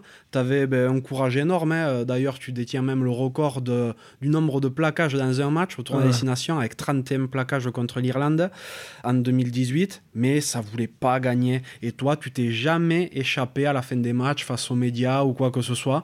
Ça devait être terrible à vivre, non? Non, je prenais du recul aussi un petit peu, mais c'est que j'étais dans ma bulle et que voilà, je suis un compétiteur né, donc euh, c'est vrai que euh, des fois les, euh, les commentatrices, que ce soit Clémentine ou Cécile, ou Cécile étaient un peu dérangées, gênées, mais non, il fallait pas. C'est juste que j'étais énervé tout simplement et voilà, que je suis compétiteur, donc donc euh, quand je perds, que je joue euh, un jeu avec mes enfants ou quand je joue euh, un jeu de cartes ou au boulot avec mes collègues, c'est la même chose. Je supporte pas perdre. Donc voilà. Après, il y avait tout ce qui tout ce qu'il fallait rajouter autour. Hein. C'est un match où vous préparez toute la semaine pour ce genre de match. Surtout c'était l'issue des matchs ou des matchs impardables que qui me rendaient fou, surtout quand on est sur sur le bord du terrain. Même si j'ai été moqué, ça me faisait bien sourire, ça me montrait certaines personnes qui avaient joué jamais joué ou qui jamais été dans la compétition, parce que c'est toute une vie tout simplement. C'est toute une vie, donc vous faites des sacrifices, vous faites énormément de concessions pour arriver à ce moment-là. Et quand vous avez quelque chose en main et que ça vous glisse ou que vous avez surtout peur d'arriver jusqu'à la fin, c'est ce qui m'énervait le plus. Après, j'ai toujours fait en sorte d'être le plus exemplaire possible pour que justement les, les joueurs autour de moi euh, n'aient pas à apercevoir euh, de malaise ou euh, quoi que ce soit. J'ai toujours voulu les protéger aussi autour de moi, donc j'étais pas le premier à crier sur un tel ou un tel parce qu'il a fait des erreurs. On fait tous des erreurs sur le terrain. Et mon but ultime, c'était de de les protéger et de faire en sorte surtout que ça se reproduise pas. Malheureusement, euh, ça s'est reproduit un paquet de fois. Mais, euh, mais ça a permis à tout le monde aussi de, bah, de s'imprégner de ça et de, et de faire en sorte que ça n'arrive plus. Ouais. Mais c'est vrai que moi, c'est quelque chose qui me qui m'aura marqué de ton capitana, c'est cette volonté de toujours avancer malgré les, malgré les branlés que vous preniez, les, les, matchs perdus au dernier moment, tout ça. Toi, tu, l'as, tu baissais jamais les bras et, et, pour ça, je te trouvais exemplaire, vraiment. Merci, c'est gentil. Après, c'est, c'est comment je me suis nourri durant toute ma carrière aussi. C'est que j'ai été décrié aussi quand j'ai signé à Montpellier. On va y venir, je pense, parce que les gens me connaissent mal aussi. S'il y a bien un mot qui est fort, c'est, c'est l'abnégation et, et, de toujours y croire et d'avoir toujours cet espoir-là parce que parce que quand vous donnez tout et quand vous faites en sorte de toujours y arriver, au bout d'un moment, ben, ça vous sourit. Donc même s'il a fallu attendre euh, la fin, la fin de ma carrière pour que ça réussisse aussi encore une fois, ça montre aussi que, ben, que certaines valeurs sont quand même fondamentales et, euh, et importantes. Et c'est tout ça, je le dois aussi à mes, à, à mes parents aussi et, et avec le, le cercle d'amis avec qui j'ai grandi pour toujours avoir ce, ce mince espoir parce que dans la vie ben, par moment vous enfin là ça reste du sport hein, mais dans la vie euh, par moment vous aurez des, des moments très très difficiles et, et c'est à ce moment là qu'il faut continuer à y croire et à continuer à se battre mm. et euh, voilà c'est comme ça que je me suis et j'ai continué à me construire et donc après 74 sélections, dont 32 capitanats, ben, tu plies les goals avec le 15 de France pour te consacrer à ta fin de carrière en club. Parce que ben, après cette Coupe du Monde, tu rejoins le club de Montpellier. C'est ça. T'étais pas bien à Toulon? J'étais très très bien à Toulon. Mais euh, c'est un moment aussi, euh, ben, euh, un petit peu dans la tourmente, le club a du mal à se trouver. Je, je, sens qu'il n'y a pas la même ambition que, que, quand je suis arrivé. Donc je me pose des questions. Je, je il m'avait proposé de rester. Donc j'étais vraiment au début en partance pour rester parce que j'étais très très bien à Toulon. Il m'avait très bien accueilli. Ça se passait super bien. Sauf que du coup, il y a Montpellier et Van Cotter qui sont rentrés dans la danse. Et, euh, et c'est là où, euh, où du coup, ben, euh, tu te laisses un petit peu draguer, hein, tu sais, tu fait une grosse carrière, tu sais que tu arrives près de la fin, tu as besoin de te remettre en question, tu te poses des questions, tu veux voir si tu es toujours capable de, ben, d'avoir cette flamme-là et de, de savoir aussi te remettre en question pour, pour t'intégrer dans un nouveau, un nouveau, un nouvel environnement et un nouveau club. Donc voilà euh, comment ça s'est fait, comment ça s'est préparé. Et, euh, et c'est vrai que ben, Montpellier, je connaissais un petit peu, mais je connaissais pas bien euh, la région. Et euh, c'est vrai que ça nous permettait aussi de, ben, de, découvrir quelque chose de nouveau. En même temps, se rapprocher de Perpignan aussi. Et de voir autre chose une dernière fois avant d'arrêter sa carrière. Donc, donc j'ai longuement hésité. Et c'est comme ça que j'ai décidé de, de, de, partir à Montpellier parce que je sentais que le discours de de, de Verne était très ambitieux et qui donnait euh, voilà il donnait les moyens de, de de, de vouloir faire quelque chose de très très grand. Et euh, j'avais j'avais besoin de ça pour continuer à, à, rêver et à y croire parce qu'il me restait que trois ans au moment où je dois re-signer. Mhm. donc les trois dernières années je voulais qu'elles soient fabuleuses quoi. Bon la suite dira qu'elles le seront Donc aussitôt arrivé à Montpellier après la Coupe du Monde, ben, tu fais ton premier match de championnat en novembre, comme un symbole à Toulon. Euh, le match se passe plutôt bien pour toi. Hein. Euh, il se termine par un match nul 19 partout, mais toi, euh, tu as le biceps qui lâche. C'est ça. Au niveau de l'épaule, je, plaque Facundo Isa, mon ami, sauf que je prends sa grosse tête sur l'épaule. Et j'avais des douleurs depuis quand même pas mal de temps. Depuis 2-3 ans, je traînais des douleurs sur l'épaule. Et, et, là, du coup, c'est vrai que j'ai senti une grosse béquille au niveau du bras. Et, et dans, les, dans les vestiaires, dans les douches, j'enlève le strap. Et au moment où c'est vrai que j'enlève le, le, strap, euh, ben je, je contracte le biceps pour contrôler un peu si, si ça allait ou pas au niveau de la béquille. Et c'est là que je vois le, le biceps tout descendu. Donc une grosse boule. Voilà, je comprends de suite. Hein. Je le montre au kiné, au docteur. Je leur dis, euh, je leur dis, je pense que ça nécessite une intervention.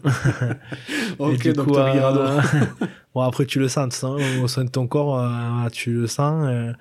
Et, du coup, bah, après, j'ai pris, j'ai pris le rendez-vous avec, avec le chirurgien, avec Jacques Tessier qui m'a opéré et qui m'a remis un petit peu dans, la, dans le droit chemin pour, pour avoir des épaules toutes neuves pour, pour bien finir ma carrière.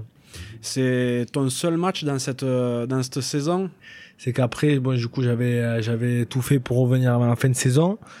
Et c'est qu'à la suite, ben, d'accord, il y a, il y a ce fameux confinement où, euh, où, du coup, on est tous restés deux mois à la maison.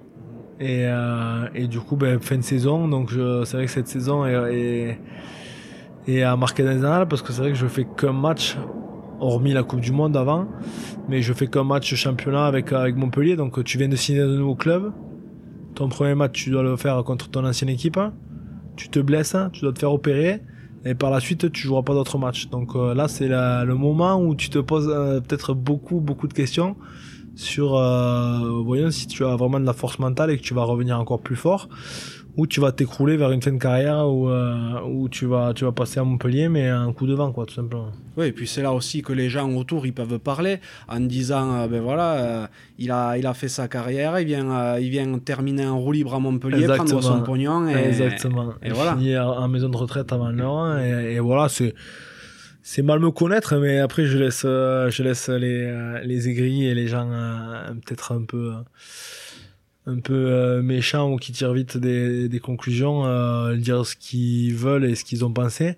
Je pense que tous les mon entourage et tous les gens qui me connaissent et, et, et tous les gens euh, qui euh, qui ont qui ont pris part de, de ma décision de signer à Montpellier savaient la détermination que j'avais. Et, et, ce qui est bien, c'est que ça s'est avéré positif par la suite. Donc bah donc c'est bien. Et tel un phénix, tu renais de tes cendres la saison suivante parce qu'en 2020-2021, tu te fais ta place vraiment à Montpellier. Mais euh, collectivement, le début de saison, lui, il est catastrophique. Hein. Ah, c'est ça. Vraiment euh, catastrophique, c'est le mot, euh, peut-être même plus. Avec le Covid au milieu, tout ce qui s'y passe, des matchs reportés, des matchs annulés, bah, ça vraiment, les matchs perdus, pareil dans les dernières minutes et tout. Et là, ça vraiment jouer dans des stades à huis clos après, je peux, ce qui est bien, le seul truc positif, c'est que je peux me dire que j'ai vraiment tout connu dans le rugby, tu vois, vraiment de, vraiment tout ce qui est possible et imaginable. Mais jouer dans des stades euh, vides à huis clos, en entendant euh, le cri des entraîneurs et l'arbitre plus fort que que les consignes que tu passes auprès des joueurs, euh, ça faisait vraiment bizarre. C'était vraiment euh, une ambiance vraiment euh, pas malsaine mais euh, néfaste quoi. Néfaste pour ce que l'on avait connu. Et c'était plus le rugby c'était pas le rugby que je connaissais. Donc on faisait des matchs sans que ça ressemble vraiment à des matchs de rugby. Je pense que même les gens derrière leur télé prenaient aucun plaisir parce qu'il y a il manquait quelque chose. C'était vraiment dur vraiment dur.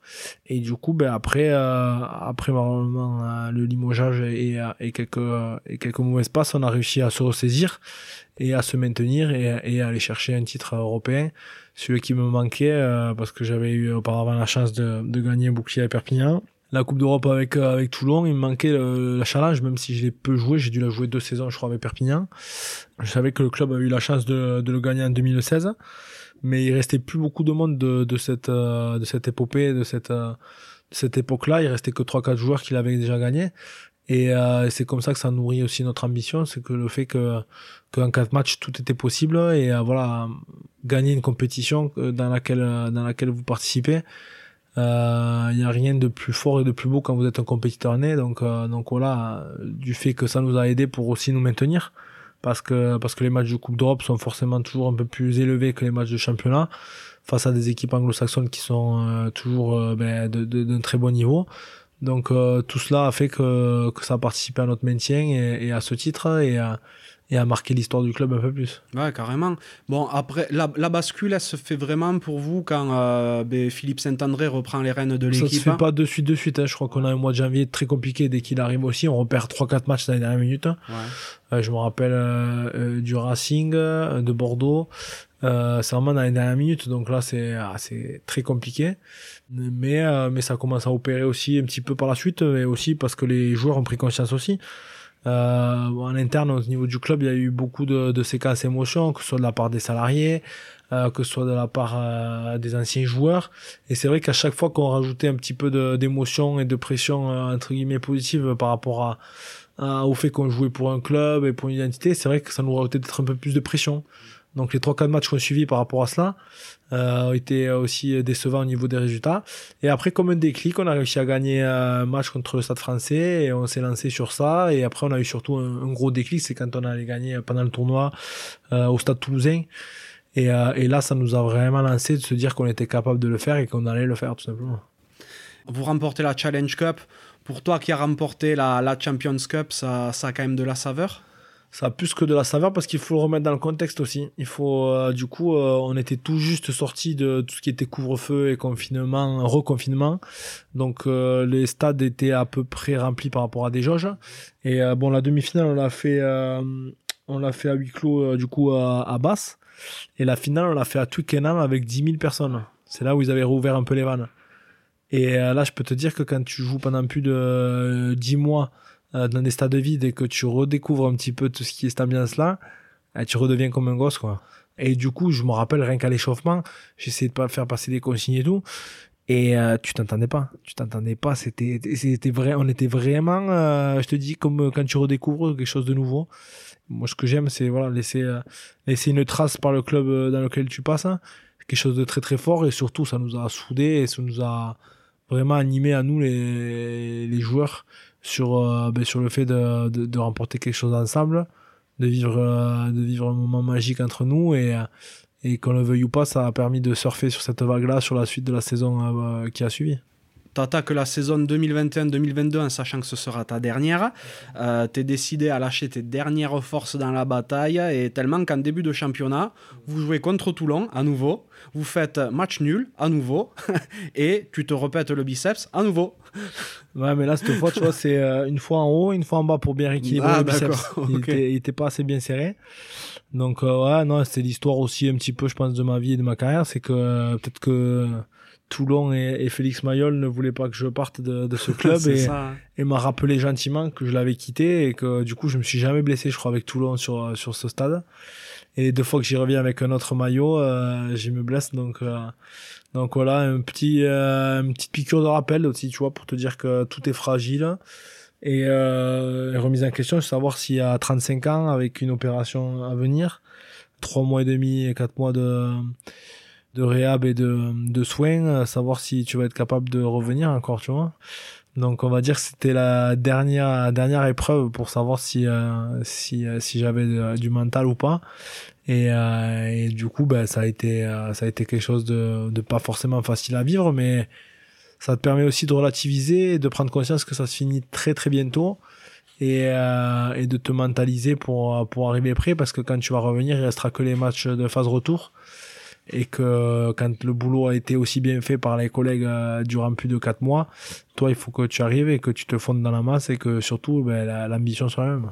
Et de la moelle, tu prouves que tu en as, hein, parce que comme tu le dis, tu es éloigné pendant quatre mois, tu reviens en décembre en Champions Cup contre Exeter, vous en prenez 40, euh, en janvier 90 quasiment contre le Leinster, euh, mais toi tu t'accroches, le physique revient, tu te refais ta place, tu reprends ton rôle de capitaine et... Euh, et vous ressortez du bois en fin de championnat, vous vous qualifiez en demi contre l'UBB, puis vous arrivez en finale contre Castres. Les résultats étaient très très bons euh, sur toute la phase aller. On était bien, on était dans les clous, on est resté proche du top 4. C'était notre ambition dès le début en fait. Euh, dès notre stage en Corse, on a eu un groupe de leaders qui a été annoncé par Philippe.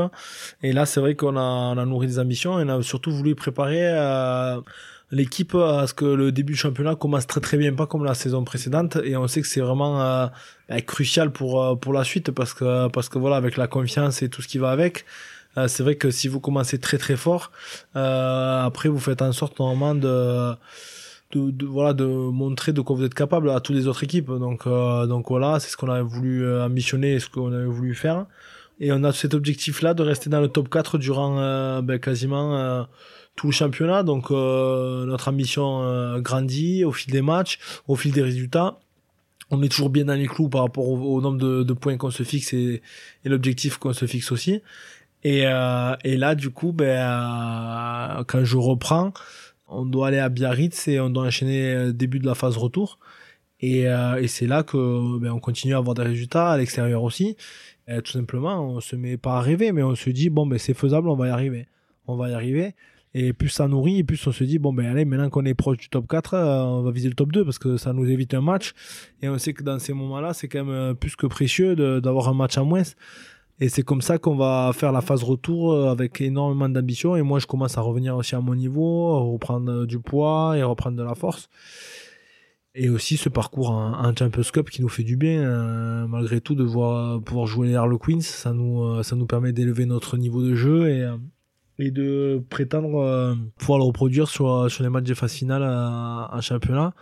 Donc, euh, donc euh, voilà comment s'est nourri aussi la, toute la saison et surtout la seconde partie quand, quand je reviens. Ben voilà, vous arrivez en demi contre, contre l'UBB. Là, rien à dire, un hein, match tout en, tout en, maîtrise, même s'il a été assez disputé en termes de, en termes de score un certain temps, mais bon, vous sembliez pas vraiment en danger. Et la finale, euh, la finale, elle est incroyable. Vous, vous la démarrez sur les chapeaux de roue. Bon, pour toi, malheureusement, elle durera que 27 minutes, parce que euh, tu as le pâté qui tape le bocal. Non, en fait, non. L'histoire, c'est que moi, je reviens sur la demi-finale. C'est vrai que la demi-finale et la finale ont été préparées vraiment de la meilleure des manières. On arrive prêt pour ce genre de rendez-vous et on le sent. Et on, sent qu'il y a quelque chose qui se déclenche à nous et qui fait une force supplémentaire. Et pour la finale, c'est vrai que malheureusement, je, je vais à la percussion face à Mathieu et, Mathieu me prend un peu haut au niveau de la glotte. Et au moment où je retombe, je me tiens rapidement à la glotte. Donc je, dis au, staff médical, c'est rien du tout. Bon, voilà, on contrôle, on check parce qu'ils euh, font leur boulot, donc je les laisse faire. Et euh, bah, il me demande s'il y a une commotion. Je dis non, il n'y a pas de commotion quand même. Je me rappelle, il n'y a rien du tout, c'est bon. Et donc du coup, le médecin du match, lui, par, euh, le déclare forcément et doit faire le test commotion. Donc je sais pas si tu es au courant un peu comment ça se passe un test commotion. Tu réponds à des questions.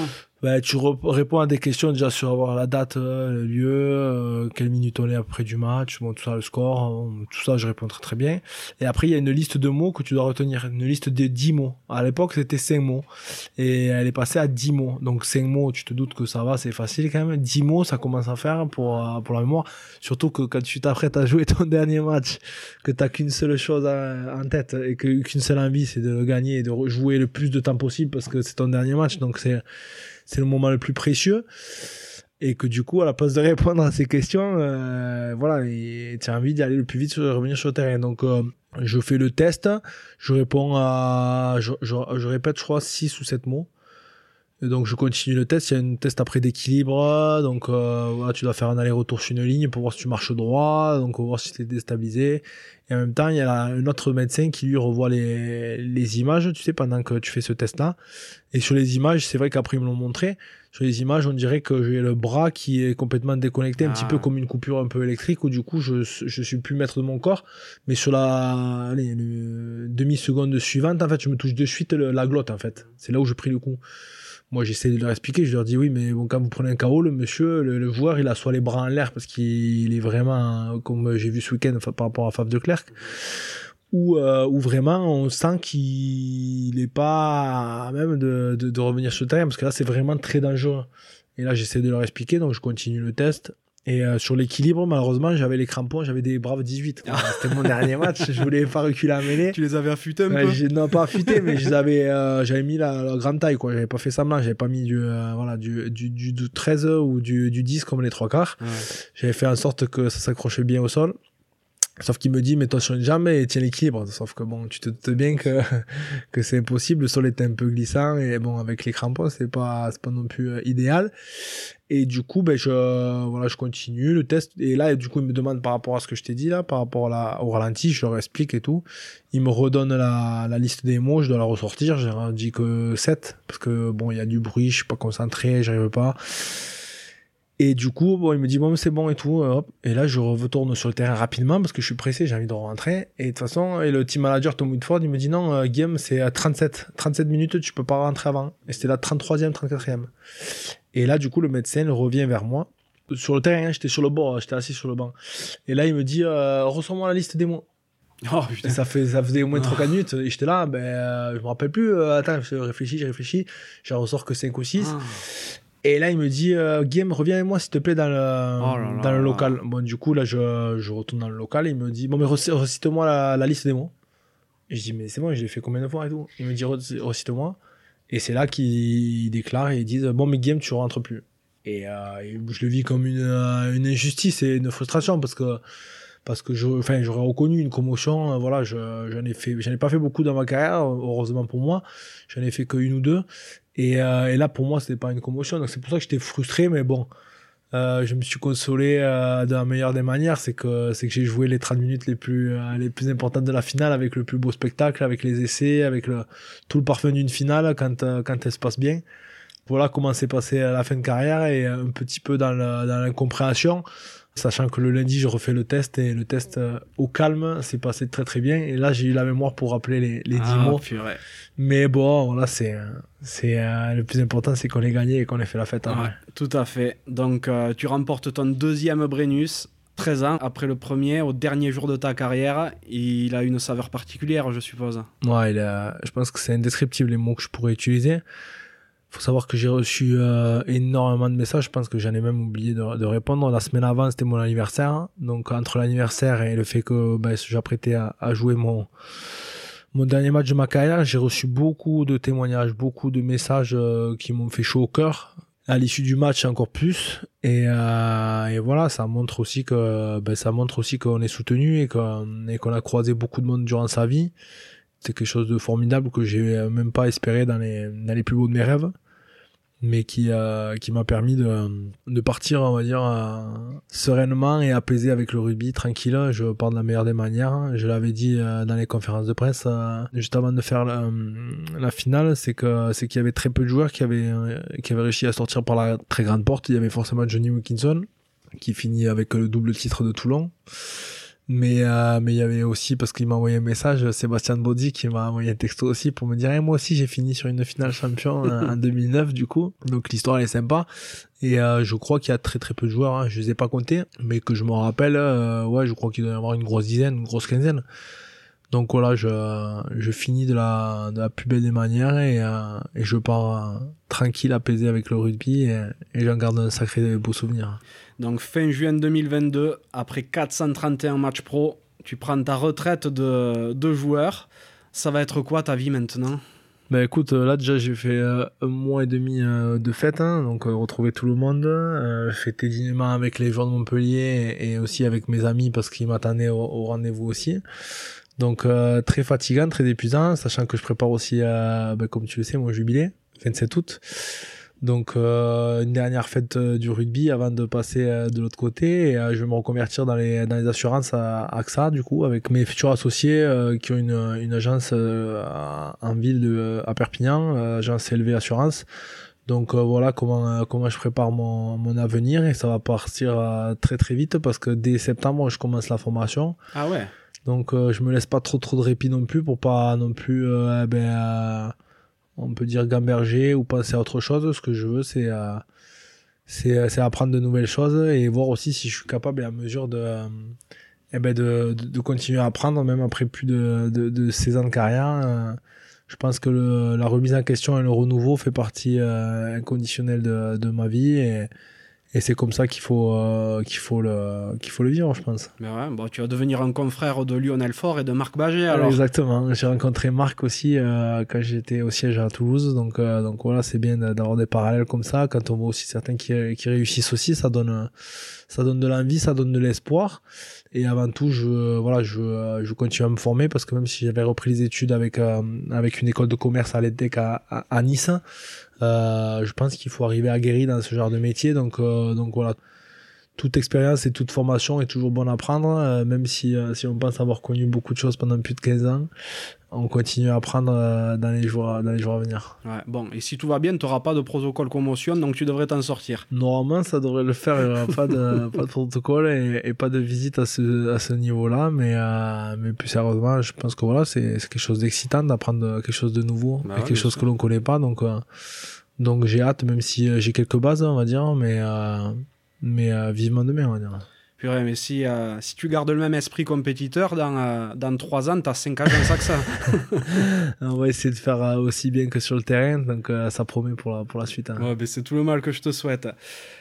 Dans ta vie, un entraîneur qui t'a spécialement marqué? Ah, quasiment tous, parce que, parce que je me rappelle de tous, du début jusqu'à la fin. Donc, euh, non, tous, tous ont été importants pour continuer à me construire et pour, euh, pour devenir euh, le joueur que je suis, mais le joueur, on s'en fout un peu, c'est surtout l'homme. Mhm. Et c'est vrai qu'on s'en rend pas assez compte et, et, on oublie de souligner, mais les éducateurs sont très très importants aujourd'hui. Faut pas uniquement penser qu'au rugby, à vouloir que le, petit réussisse aussi. Ce qu'il faut, c'est lui inculquer certaines valeurs pour qu'ils deviennent des, des, des, hommes. On le répète souvent et, et on le dit souvent, c'est que l'école de rugby, c'est l'école de la vie. Et, et, voilà, je pense que voilà, perdre ou gagner, c'est vrai que bon, on est tous nés pour, je sais moi qui parle, mais on est tous nés pour ben, pour être des compétiteurs et pour essayer de gagner un maximum de fois. Mais, euh, mais c'est bien aussi d'apprendre la défaite, parce que ça vous donne envie d'y revenir plus fort et, et de s'accrocher sur, sur, euh, ben, sur son parcours et sur, euh, et sur moi, ben, comment finir. Donc, donc voilà, c'est, c'est surtout imposer et, et, éduquer pour que les enfants deviennent des, des adultes responsables et, et, et, à travers certaines valeurs qui sont fortes dans le rugby. Donc, donc voilà, j'en fais la promotion, j'essaie de témoigner quand je peux mais pour moi ça a été fondateur et fondamental pour, pour ma vie pour ma vie d'après. Qu'est-ce que tu aimes faire dans la vie euh, à côté de ben, pendant toutes ces années de rugby ou maintenant que tu es jeune retraité? Euh, bah, J'aime un peu tout. Hein. Moi, j'aime la nature surtout. J'aime me balader en nature. Euh, tu vois, quand je, quand je repense qu'on est rentré ici, je vais pouvoir euh, amener mes enfants, que ce soit se baigner dans la rivière. Euh, voilà, quelque chose que j'ai fait quand j'étais jeune, que ce soit la pêche, aller se balader pour ramasser des champignons, c'est ce que j'ai envie d'inculquer à mes, à mes enfants. Euh, bon voilà, j'aime me balader aussi. Euh, j'ai une Méhari, donc, euh, donc ah, j'ai envie de les amener aussi, profiter de la nature. Euh, je pense que je vais racheter un quad. J'avais un quad auparavant et j'aimais faire des, j'aimais faire des petites randos, mais malheureusement avec le rugby c'était un peu dangereux quand même de, voilà, d'avoir quelques accidents et de, et de se faire mal. Et euh, je vais essayer de faire des trails, des balades en montagne. Donc euh, voilà, tout ce qui touche autour de la nature. Euh, je veux profiter de l'arrière-pays aussi parce qu'on a la chance en pays catalan d'avoir d'avoir euh, ben, et la mer et la montagne, mais euh, voilà, d'endroits fabuleux à découvrir. Donc euh, ils ont pas trop connu ça parce qu'ils ont dû nous suivre que ce soit à Toulon et, et à Montpellier. Donc donc on va essayer de profiter de savourer avec ma avec ma femme et, et, les enfants pour permettre de, de, redécouvrir un petit peu ce qu'ils ont pas connu, même si la grande est née à Perpignan. Je pense que c'est quelque chose d'important.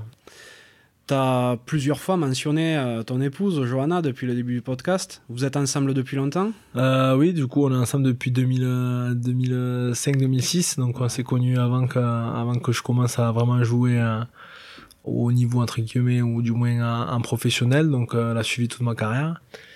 Elle m'a épaulé un paquet de fois, elle m'a soutenu un paquet de fois aussi. Et même si je suis des fois un petit peu râleur, elle arrive à, me faire à me faire changer d'avis et de et de et des fois un petit peu de de, dimension donc euh, donc voilà elle a été précieuse pendant ces nombreuses années et, euh, et maintenant du coup euh, ben, elle s'attache à son nouveau projet du coup qui est tout ce qui est des confections au niveau de ben, par rapport au nouveau-né. Mhm. donc elle fait tout ce qui est qui est quoi de personnalisé de bavoir attache sucette. Et du coup ben, je vais l'épauler justement à, à ce niveau là pour essayer de construire quelque chose de très très fort de très solide et, euh, et maintenant, ben, elle va, elle va s'envoler de ses propres ailes. Maintenant qu'on n'est plus euh, pas obligé de, de jongler à gauche, à droite, d'avoir euh, la pression du rugby et, et, et, de tout ce qui va avec aux, alentours. On va pouvoir se poser tranquillement ici et continuer à développer nos, nos beaux projets et, et continuer à grandir ben, différemment. Oui, parce que jusqu'alors, elle était un peu contrainte de te, de te suivre dans tes pérégrinations. Ouais, c'est ça. Elle a pris le temps de se former, de continuer à faire des formations, de travailler à côté, euh, d'éduquer nos enfants aussi. C'est quelque chose de précieux, de fort. Vous en avez combien et, Deux. On a, j'ai Maïlis qui a 10 ans et, le petit Liam qui a 4 ans. Donc, euh, donc voilà, on a, on a eu la chance. C'est vrai qu'avec le rugby, on, on peut, on peut prétendre et avoir quand même de, de bons moments ensemble. Et du coup, c'est vrai que ben, elle a été précieuse à ce niveau-là parce que nous, on est souvent absents, euh, que ce soit avec l'équipe de France ou quand on part euh, les week-ends. Mais euh, mais du coup, maintenant, c'est à moi de prendre le relais et, de continuer à, les épauler, à les éduquer et à, et à, vivre notre meilleure vie sur sur Perpignan. Ben ouais, il y y a pas de raison que ce soit pas le cas. Dans ta vie, est-ce qu'il y a quelqu'un qui t'a spécialement inspiré? Euh, non, j'ai pas une personne en particulier, mais euh, j'ai souvent été soutenu par, par mon groupe d'amis, que ce soit Michael, euh, Jonathan et, et Bertrand. Euh, les trois, on s'est toujours euh, serré les coudes, on est de la même génération, 86 du coup aussi. Et on a toujours vécu des péripéties qui nous ont touchés plus ou moins. Et c'est comme ça qu'on s'est construit, parce qu'on a toujours été là l'un pour l'autre. et du coup, c'est vrai que j'ai pas eu de modèle, euh, modèle exact pour, pour devenir plus grand. Mais je me suis toujours senti soutenu par toute ma famille et mes amis proches. Donc euh, voilà, c'est vrai qu'eux ont, ont, pris, euh, souvent euh, des claques aussi par rapport à tout ce qui m'arrivait et tout ce que les gens pouvaient dire autour. J'ai essayé de leur permettre, enfin, j'ai essayé de leur faire comprendre qu'il fallait relativiser et qu'il fallait, il fallait le voir différemment. Et c'est vrai qu'ils ont toujours été là dès que j'ai, dès que j'ai eu besoin. Donc voilà comment je me suis construit, sans forcément avoir un, un modèle exact et un modèle exemplaire mais plus en étant très soutenu et, et en étant au milieu d'un noyau fort je vois tout à fait. Tu as parlé de, des claques que tu as pu prendre. Est-ce qu'il y en a une dans ta vie qui t'a spécialement fait grandir? Non, toutes. Ouais. Toutes. Tu parles pas que de rugby. Hein. Ouais, dans la vie de tous les jours, hein, toutes. Toutes surtout, euh, voilà, ça te permet euh, de devenir homme. Et, euh, et sérieusement, euh, toutes te construisent un petit peu dans le, dans le fait de, de relativiser et, euh, de comp comprendre aussi comment, comment la vie est faite et comment des fois elle est injuste, mais, euh, mais c'est ce qui te fait grandir plus vite, hein, tout simplement. Hein. Donc, euh, donc voilà, ce qui te fait devenir mature à vitesse grand V. Donc il y a toujours des moments plus douloureux que d'autres, hein. mais, mais sérieusement, sérieusement, quand tu es bien épaulé et bien soutenu, ça t'évite de faire des, des grosses conneries. Donc, donc sérieusement, euh, heureusement que j'étais j'étais bien accompagné. Ouais. Quel est l'accomplissement dont tu es le plus fier? Ma famille. Hein. Ouais. Ouais, ma famille. Quelque chose de fort, de beau et ils ont toujours été là pour moi, donc c'est quelque chose de, de, de, fort. Après ma carrière, oui, je suis content, mais il y a une vie après, donc euh, ma vie elle se fera avec ma famille, hein, donc euh, donc c'est plus important la famille forcément que, que ma carrière, mais surtout euh, aussi euh, accomplissement de d'être devenu une personne, euh, voilà aussi euh, bah, comme je suis tout simplement. Je vais pas dire tous les tous les toutes les qualités parce que sinon il faut que je dise aussi tous les tous les défauts tous les défauts. Donc euh, donc non mais voilà je, je, je pense que je suis toujours resté moi-même. Euh, et euh, ça c'est le principal c'est que on a beau être euh, ce que l'on est ou ce que l'on croit devenir ou ce que, ce que l'on croit être le principal c'est de respecter les personnes qui sont en face de vous et ça c'est pour moi c'est le plus important. Si tu pouvais reparler au petit Guillaume, celui qui faisait ses premiers pas à l'école de rugby du Haut-Val-Espire, qu'est-ce que tu lui dirais? Je lui dirais euh, essaye d'être un peu moins timide et réservé parce que euh, la vie t'offrira de très belles choses. Même si j'ai dû casser ma coquille à plusieurs reprises euh, un peu plus tard dans, dans ma jeunesse, mais euh, ça m'a permis aussi de notre côté à avoir ce côté réservé et côté un petit peu où tu peux analyser aussi les comportements et les gens comment ils se comportent autour de toi. Donc euh, je lui dirais surtout continue à croire à tes rêves et tu verras, tu auras de, très très belles surprises et, et surtout te laisse pas abattre même si, euh, si tu penses que, que tout est contre toi ou que, ou que rien ne va dans ton sens. Surtout euh, reste digne de, de ton nom et reste digne de ce que tu veux être. Quels sont tes rêves aujourd'hui? Mes rêves. Euh... Non, c'est vraiment mes rêves, c'est de... que toute ma famille se porte bien euh, par rapport à la santé. Et, euh... et mes rêves les plus beaux, c'est de, de découvrir euh, le monde entier avec mes enfants, parce que j'adore voyager. Et euh, j'ai eu la chance de le faire par le rugby, j'ai eu la chance de le faire aussi euh, avec ma femme euh, quand on avait un peu plus de temps libre, entre guillemets. Et ce que je veux rêver, c'est euh, voilà, que, qu'on aille en Afrique du Sud euh, faire des safaris, qu'on aille à l'autre bout du monde euh, découvrir des monuments que, que l'on voit que normalement en carte postale ou, en, ou en photo ou en vidéo. Et euh, je veux me couper de, voilà, de, cette, de cette vie routinière qui a demandé beaucoup de concessions avec, avec le rugby et voilà, de découvrir le monde entier parce que je pense qu'on a la chance d'avoir d'avoir des, des, cultures différentes et qui euh, et qu'il faut euh, il faut aller à l'encontre de, de, cela pour euh, pour justement grandir. Tu dis que tu as envie de couper avec cette vie routinière que tu as pu connaître toutes ces années donc c'est pour l'instant fini pour toi le monde du rugby? Oui, je pense directement et repartir sur des entraînements et repartir en club, je pense que je pense que je vais couper et que ça va me faire le plus grand bien, tu vois, avoir des avoir des week-ends en famille, pouvoir avoir un planning euh, préétabli d'avoir aussi tu vois des, des, vacances précises parce que c'est vrai que quand j'étais en équipe de France pendant plus de plus de 10 ans c'est vrai que t'arrêtes pas clair. et t'as les vacances qu'on te donne au dernier moment donc pour prévoir avec les enfants c'est toujours difficile donc ça va être top. Et je pense que j'y serai forcément indirectement, donc soit par rapport à des matchs, euh, où j'essaierai de m'investir d'une manière différente, de travailler les jeunes, où c'est un peu moins contraignant, mais euh, je peux pas dire qu'aujourd'hui je vais couper directement et, et j'aurai plus aucun lien avec le rugby. Ça me paraît, ça me paraît inconcevable. Ça a été toute ma vie mais je me voyais mal repartir directement dans le même moule, dans le même système, euh, ben de faire exactement comme quand tu fais quand tu es joueur. Sauf que bon, pour connaître un peu la vie des entraîneurs et les gens qui préparent autour, euh, ben, c'est peut-être beaucoup plus euh, difficile, même si tu, tu n'as pas un lien direct sur, sur le match. Dans la préparation, c'est plus difficile, tu poses beaucoup plus de questions tu n'agis pas. Tu n'agis pas sur, sur le match en direct. Et du coup, c'est beaucoup plus de travail et beaucoup plus de frustration aussi quand tu n'arrives pas à faire passer ton message ou quand ça se passe pas comme tu veux. Donc, euh, j'avais besoin, ce besoin-là de couper. Euh, je me suis toujours investi à 100% quand j'étais au milieu. Euh, un petit peu comme, euh, voilà, comme les coachs peuvent le faire parce que j'étudiais tout, que ce soit ben, notre jeu, tout. Je, faisais en sorte vraiment de connaître tout et de tout maîtriser, dominer le sujet. Et du coup, ben, de couper, ça va me faire le plus grand bien. Tu vois, la reprise, euh, la reprise avec cette chaleur-là me manque pas du tout. euh, mais j'essaie de me maintenir en forme quand même pour euh, pour pas non plus, euh, ben, pour ne pas non plus trop prendre de poids. Donc je vais, je vais plutôt viser la, la perte de poids et le et de passer sous le quintal. Oh, ça va, t'es pas trop au-dessus, non, quand même? Non, je suis aux alentours des 104, donc il me reste encore un petit peu de marge, mais ça va être mon objectif sur l'année de, de passer en dessous et de revoir aussi son alimentation parce que parce que c'est vrai que quand on est sportif et qu'on fait du sport toute la journée, euh, ben on s'alimente énormément. Donc je sais qu'à ce rendez-vous, à ce niveau-là, je, je, vais devoir faire attention sur le coup de fourchette, mais j'ai pas peur parce que je suis, je suis prêt et, euh, je pense que je vais avoir du mal à supporter si jamais je prends, je prends trop de poids. Ouais, oui, c'est sûr que ça va te changer. Hein.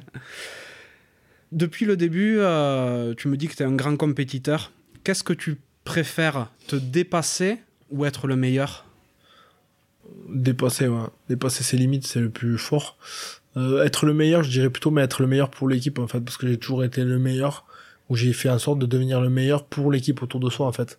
Donc tu ne fais pas ça pour devenir le meilleur des meilleurs, parce que je supporte pas ça, mais euh, tu le fais pour être un élément important autour de l'équipe sur qui tout le monde peut compter. Et ensuite, bah, du coup, c'est euh, ouais, c'est comme ça que, que, que, je le perçois, mais, euh, mais c'est comme ça que je me suis euh, construit. Mhm. Qu'est-ce que tu aimerais que les gens dont tu as croisé la route retiennent de toi? Que je suis le même que quand ils m'ont croisé. Hein. Donc rien n'a changé, hormis que, hormis que j'ai eu la chance d'avoir une magnifique carrière et que j'ai eu la chance de représenter notre pays à plusieurs reprises au niveau de mon sport. Mais après que je sois le même, quoi, tout simplement. Ouais. C'est ça le plus important. Que tu t'es jamais renié. Ouais, jamais renié ou jamais pris pour un autre, c'est ça le plus important. Et que, et que malgré tout, j'aime quand même la, la, déconnade et la bonne humeur. Bon, le podcast s'appelle La Cravate. Et il y a une question que je pose à, à tous mes invités. C'est à quoi voudrais-tu mettre une cravate? Euh, Moi, c'est vraiment ce qui m'énerve un petit peu à ce moment et je fais très attention c'est euh, c'est par rapport à tout ce qui est déchets et tout ce qui est environnement. Donc euh, je me rends compte que que ça prend des ça prend vraiment des mesures où euh, où de plus en plus il y a des, des actes citoyens qui euh, ben, qui sont pas en tolérance et qui sont pas voilà en concordance avec ce que fait euh, tout le monde. Et voilà je vais souligner un ami à moi Benoît Schumann qui est qui est responsable et qui est le fondateur de Project Rescue Ocean qui fait souvent des des démarches et des, des, actions comme ça collectives pour pour ramasser un maximum de déchets. Et c'est vrai que là je me rends compte que ben, qu'il y a énormément de boulot que la mer Méditerranée est, je crois est, vraiment une des, des mers les plus euh, les plus polluées et les plus sales. Donc je pense qu'il faut qu'on on tende vers un monde meilleur aussi par rapport à cela. Je pense que ça joue un rôle euh, ben, fondamental pour euh, ben, pour pour notre vie et pour notre survie peut-être dans le futur et euh, également, ce que je ne supporte pas, et là je fais très attention euh, ces derniers jours parce que je, je suis sur les réseaux sociaux euh, une entreprise qui récolte les, les mégots jetés par terre. L'autre fois, j'ai vu sur les réseaux sociaux que les, les après après un verre rempli de, de mégots entiers, on vous offre une bière. Donc j'aimerais bien que, que tout le monde savoure cette bière après avoir ramassé un seau euh, et, un verre entier de, de mégots parce que j'y prête énormément attention aujourd'hui et je me rends compte qu'il y a de plus en plus de mégots par terre. Je peux pas tous les ramasser, mais euh, c'est vrai que ça me ben, ça me fait mal au cœur parce que parce que je sais qu'après ils vont finir dans la mer et que et que voilà c'est ce qu'on va laisser à nos à nos enfants. Donc je pense qu'il est temps d'agir pour tout le monde. Et si je pouvais mettre une grosse cravate et un gros bras roulé euh, du coup à, tous ces gens-là qui, qui n'y prêtent pas attention, comme les mégots jetés euh, dehors alors qu'on est tous euh, on est tous à même de, ben, de, de, brûler les forêts euh, je trouve ça vraiment ben, vraiment j'ai du mal à comprendre je trouve ça vraiment décevant et du coup c'est c'est quelque chose qui me qui me touche parce que parce que je pense y a énormément de travail à faire sur ça je suis, je suis bien d'accord. Et puis ici, vous êtes très touché par les incendies de toute manière, donc ça doit te toucher d'autant plus. C'est clair. Qui est-ce que tu aimerais que j'invite sur un prochain podcast? Euh, mon ami euh, Mathieu Bastaro qui est euh, qui, qui est considéré un petit peu comme mon frère aussi. Voilà, je passe le relais de Nico à moi et de et de moi à Mathieu. Génial. Donc, donc voilà, je sais qu'en ce moment il est très pris, mais parce qu'il a repris avec Toulon, mais mais je sais qu'il peut t'accorder un, un, petit moment à, tout moment durant l'année ou, ou après ou après cette saison. Bon, mais ce serait cool, ce serait vraiment vraiment top parce qu'il a une bon, enfin, je vais même pas rappeler sa carrière parce qu'elle est, elle est gigantesque. on refait toute l'émission. non, mais je pense que c'est un, super mec par ailleurs. Ouais, bien sûr, c'est un super mec et, et, très très gentil. Donc voilà, je considère comme mon frère et c'est toujours voilà, toujours agréable de se revoir. Est-ce qu'il y a une question que tu aurais aimé que je te pose ou un sujet que tu aurais aimé qu'on aborde ensemble? Euh, allez, je vais l'aborder. Je vais te devancer. Du coup, euh, par rapport aux, cinq associations que je vais mettre en avant euh, sur, sur mon jubilé. Donc, c'est cinq associations que j'ai choisies parce que je suis l'ambassadeur et, et un petit peu représentant de, voilà, de, de, de ces assos, ces associations qui œuvrent pour, pour les enfants malades. Donc, dans l'ordre, il y a mucoviscidose, donc mucovie. Euh, ensuite, il y a ELA par rapport au, au Euh, il y a un maillot pour la vie par rapport au cancer. Il y a une association Préma qui est à Toulon, qui s'occupe euh, d'enfants qui, qui ont été victimes d'harcèlement ou d'adultère aussi, qui sont replacés. Et la dernière, c'est Handicap 66, du coup que je vais, je vais défendre et que je vais faire en sorte de faire un maximum de bénéfices pour pour cette journée du jubilé parce que voilà c'est euh, souvent euh, je fais souvent référence à cela c'est comme un petit peu tous les bénévoles dans toutes les associations euh, que ce soit dans le sport ou, ou par rapport aux, maladies et par rapport aux enfants. C'est des gens qui donnent énormément de leur temps sans forcément recevoir quelque chose. Donc voilà quand on peut faire un peu de lumière sur eux je sais que ça leur fait énormément plaisir. Et, euh, et voilà, c'est comme c'est comme ça que je conçois le futur c'est euh, d'avoir un grand cœur et de s'en servir pour les gens qui œuvrent dans ce, dans ce sens-là et dans cette société. Il euh, n'y a que comme ça qu'on s'en sortira. Donc euh, voilà, bravo à eux. Merci à eux pour ce qu'ils font. Et, euh, et, je pense qu'on n'en aura jamais assez besoin. Donc, donc voilà, je pense que c'est quelque chose de, de, fort. Et, et si on peut avoir un petit impact sur la société, c'est quelque chose de, de, très beau. Ouais, t'as bien raison. Chapeau. Merci. Ben donc, je parlais de ton jubilé. Il a lieu quand et où? Il a lieu à Serré le 27 août. Donc, euh, donc ça va être un moment euh, festif, un moment rigolo. Un moment aussi pour boucler la boucle, comme je t'ai dit tout à l'heure. Euh, c'est là que j'ai commencé à 6-7 ans avant de couper et de passer à Arles. Mais c'est vrai que les premiers pas que j'ai fait, c'est sur ce stade-là. Donc, donc voilà, j'ai trouvé ça sympa de, de le faire là-bas, de finir là-bas. J'ai dû avoir, et, heureusement que j'ai eu l'accord de, la mairie et du maire, Michel Costa, pour permettre de, recevoir euh, recevoir du monde sur, cet événement parce que le stade n'est pas non plus très très grand et pas une très grande capacité donc on a essayé de de limiter euh, vers la jauge la, plus euh, plus haute possible et la maximale. Le programme de la journée s'annonce plutôt sympa parce que ça risque d'être voilà des, des matchs en carton de 20 minutes que je compte faire donc entre quatre équipes donc à sur Tech mais la moitié de mes collègues ont arrêté le rugby il, y a, il y a plus de il y a plus de 20 ans donc ça va être ça va être folklore et du coup, après, avec les anciennes de Perpignan, de Toulon et, et de Montpellier. Donc, ça va être euh, surtout une belle journée. Euh, faire un maximum, euh, un maximum de bénéfices pour, euh, pour les associations avec qui je, je vais redonner un petit peu les recettes et que je vais partager en cinq. Et voilà, si, si on peut servir de ces, de ces moments-là de, de festivité pour, pour tous agir pour, pour qu'il y ait un petit peu de lumière et surtout qu'il y ait des fonds qui soient qu'il soit desservi, c'est c'est quand même quelque chose de, de, très fort, de très symbolique. Donc donc c'est quelque chose de beau. Carrément. Mais j'invite tous les auditeurs, parce que le podcast sera diffusé juste avant ton jubilé, à, aller récupérer un bracelet. qu'il restera des bracelets. S'il reste des places, effectivement. Mais euh, en tout cas, sinon, je, te souhaite une super journée. Ce sera pas des water breaks que vous ferez, ce sera plutôt des beer breaks, non? Ouais, c'est des beer breaks euh, et ils seront bien frais, donc ça, ça devrait bien, ça devrait bien glisser. Hein. bon, mais trop bien. Guillaume, merci beaucoup pour ce moment. C'était vraiment top. Je suis trop content d'avoir pu revenir sur.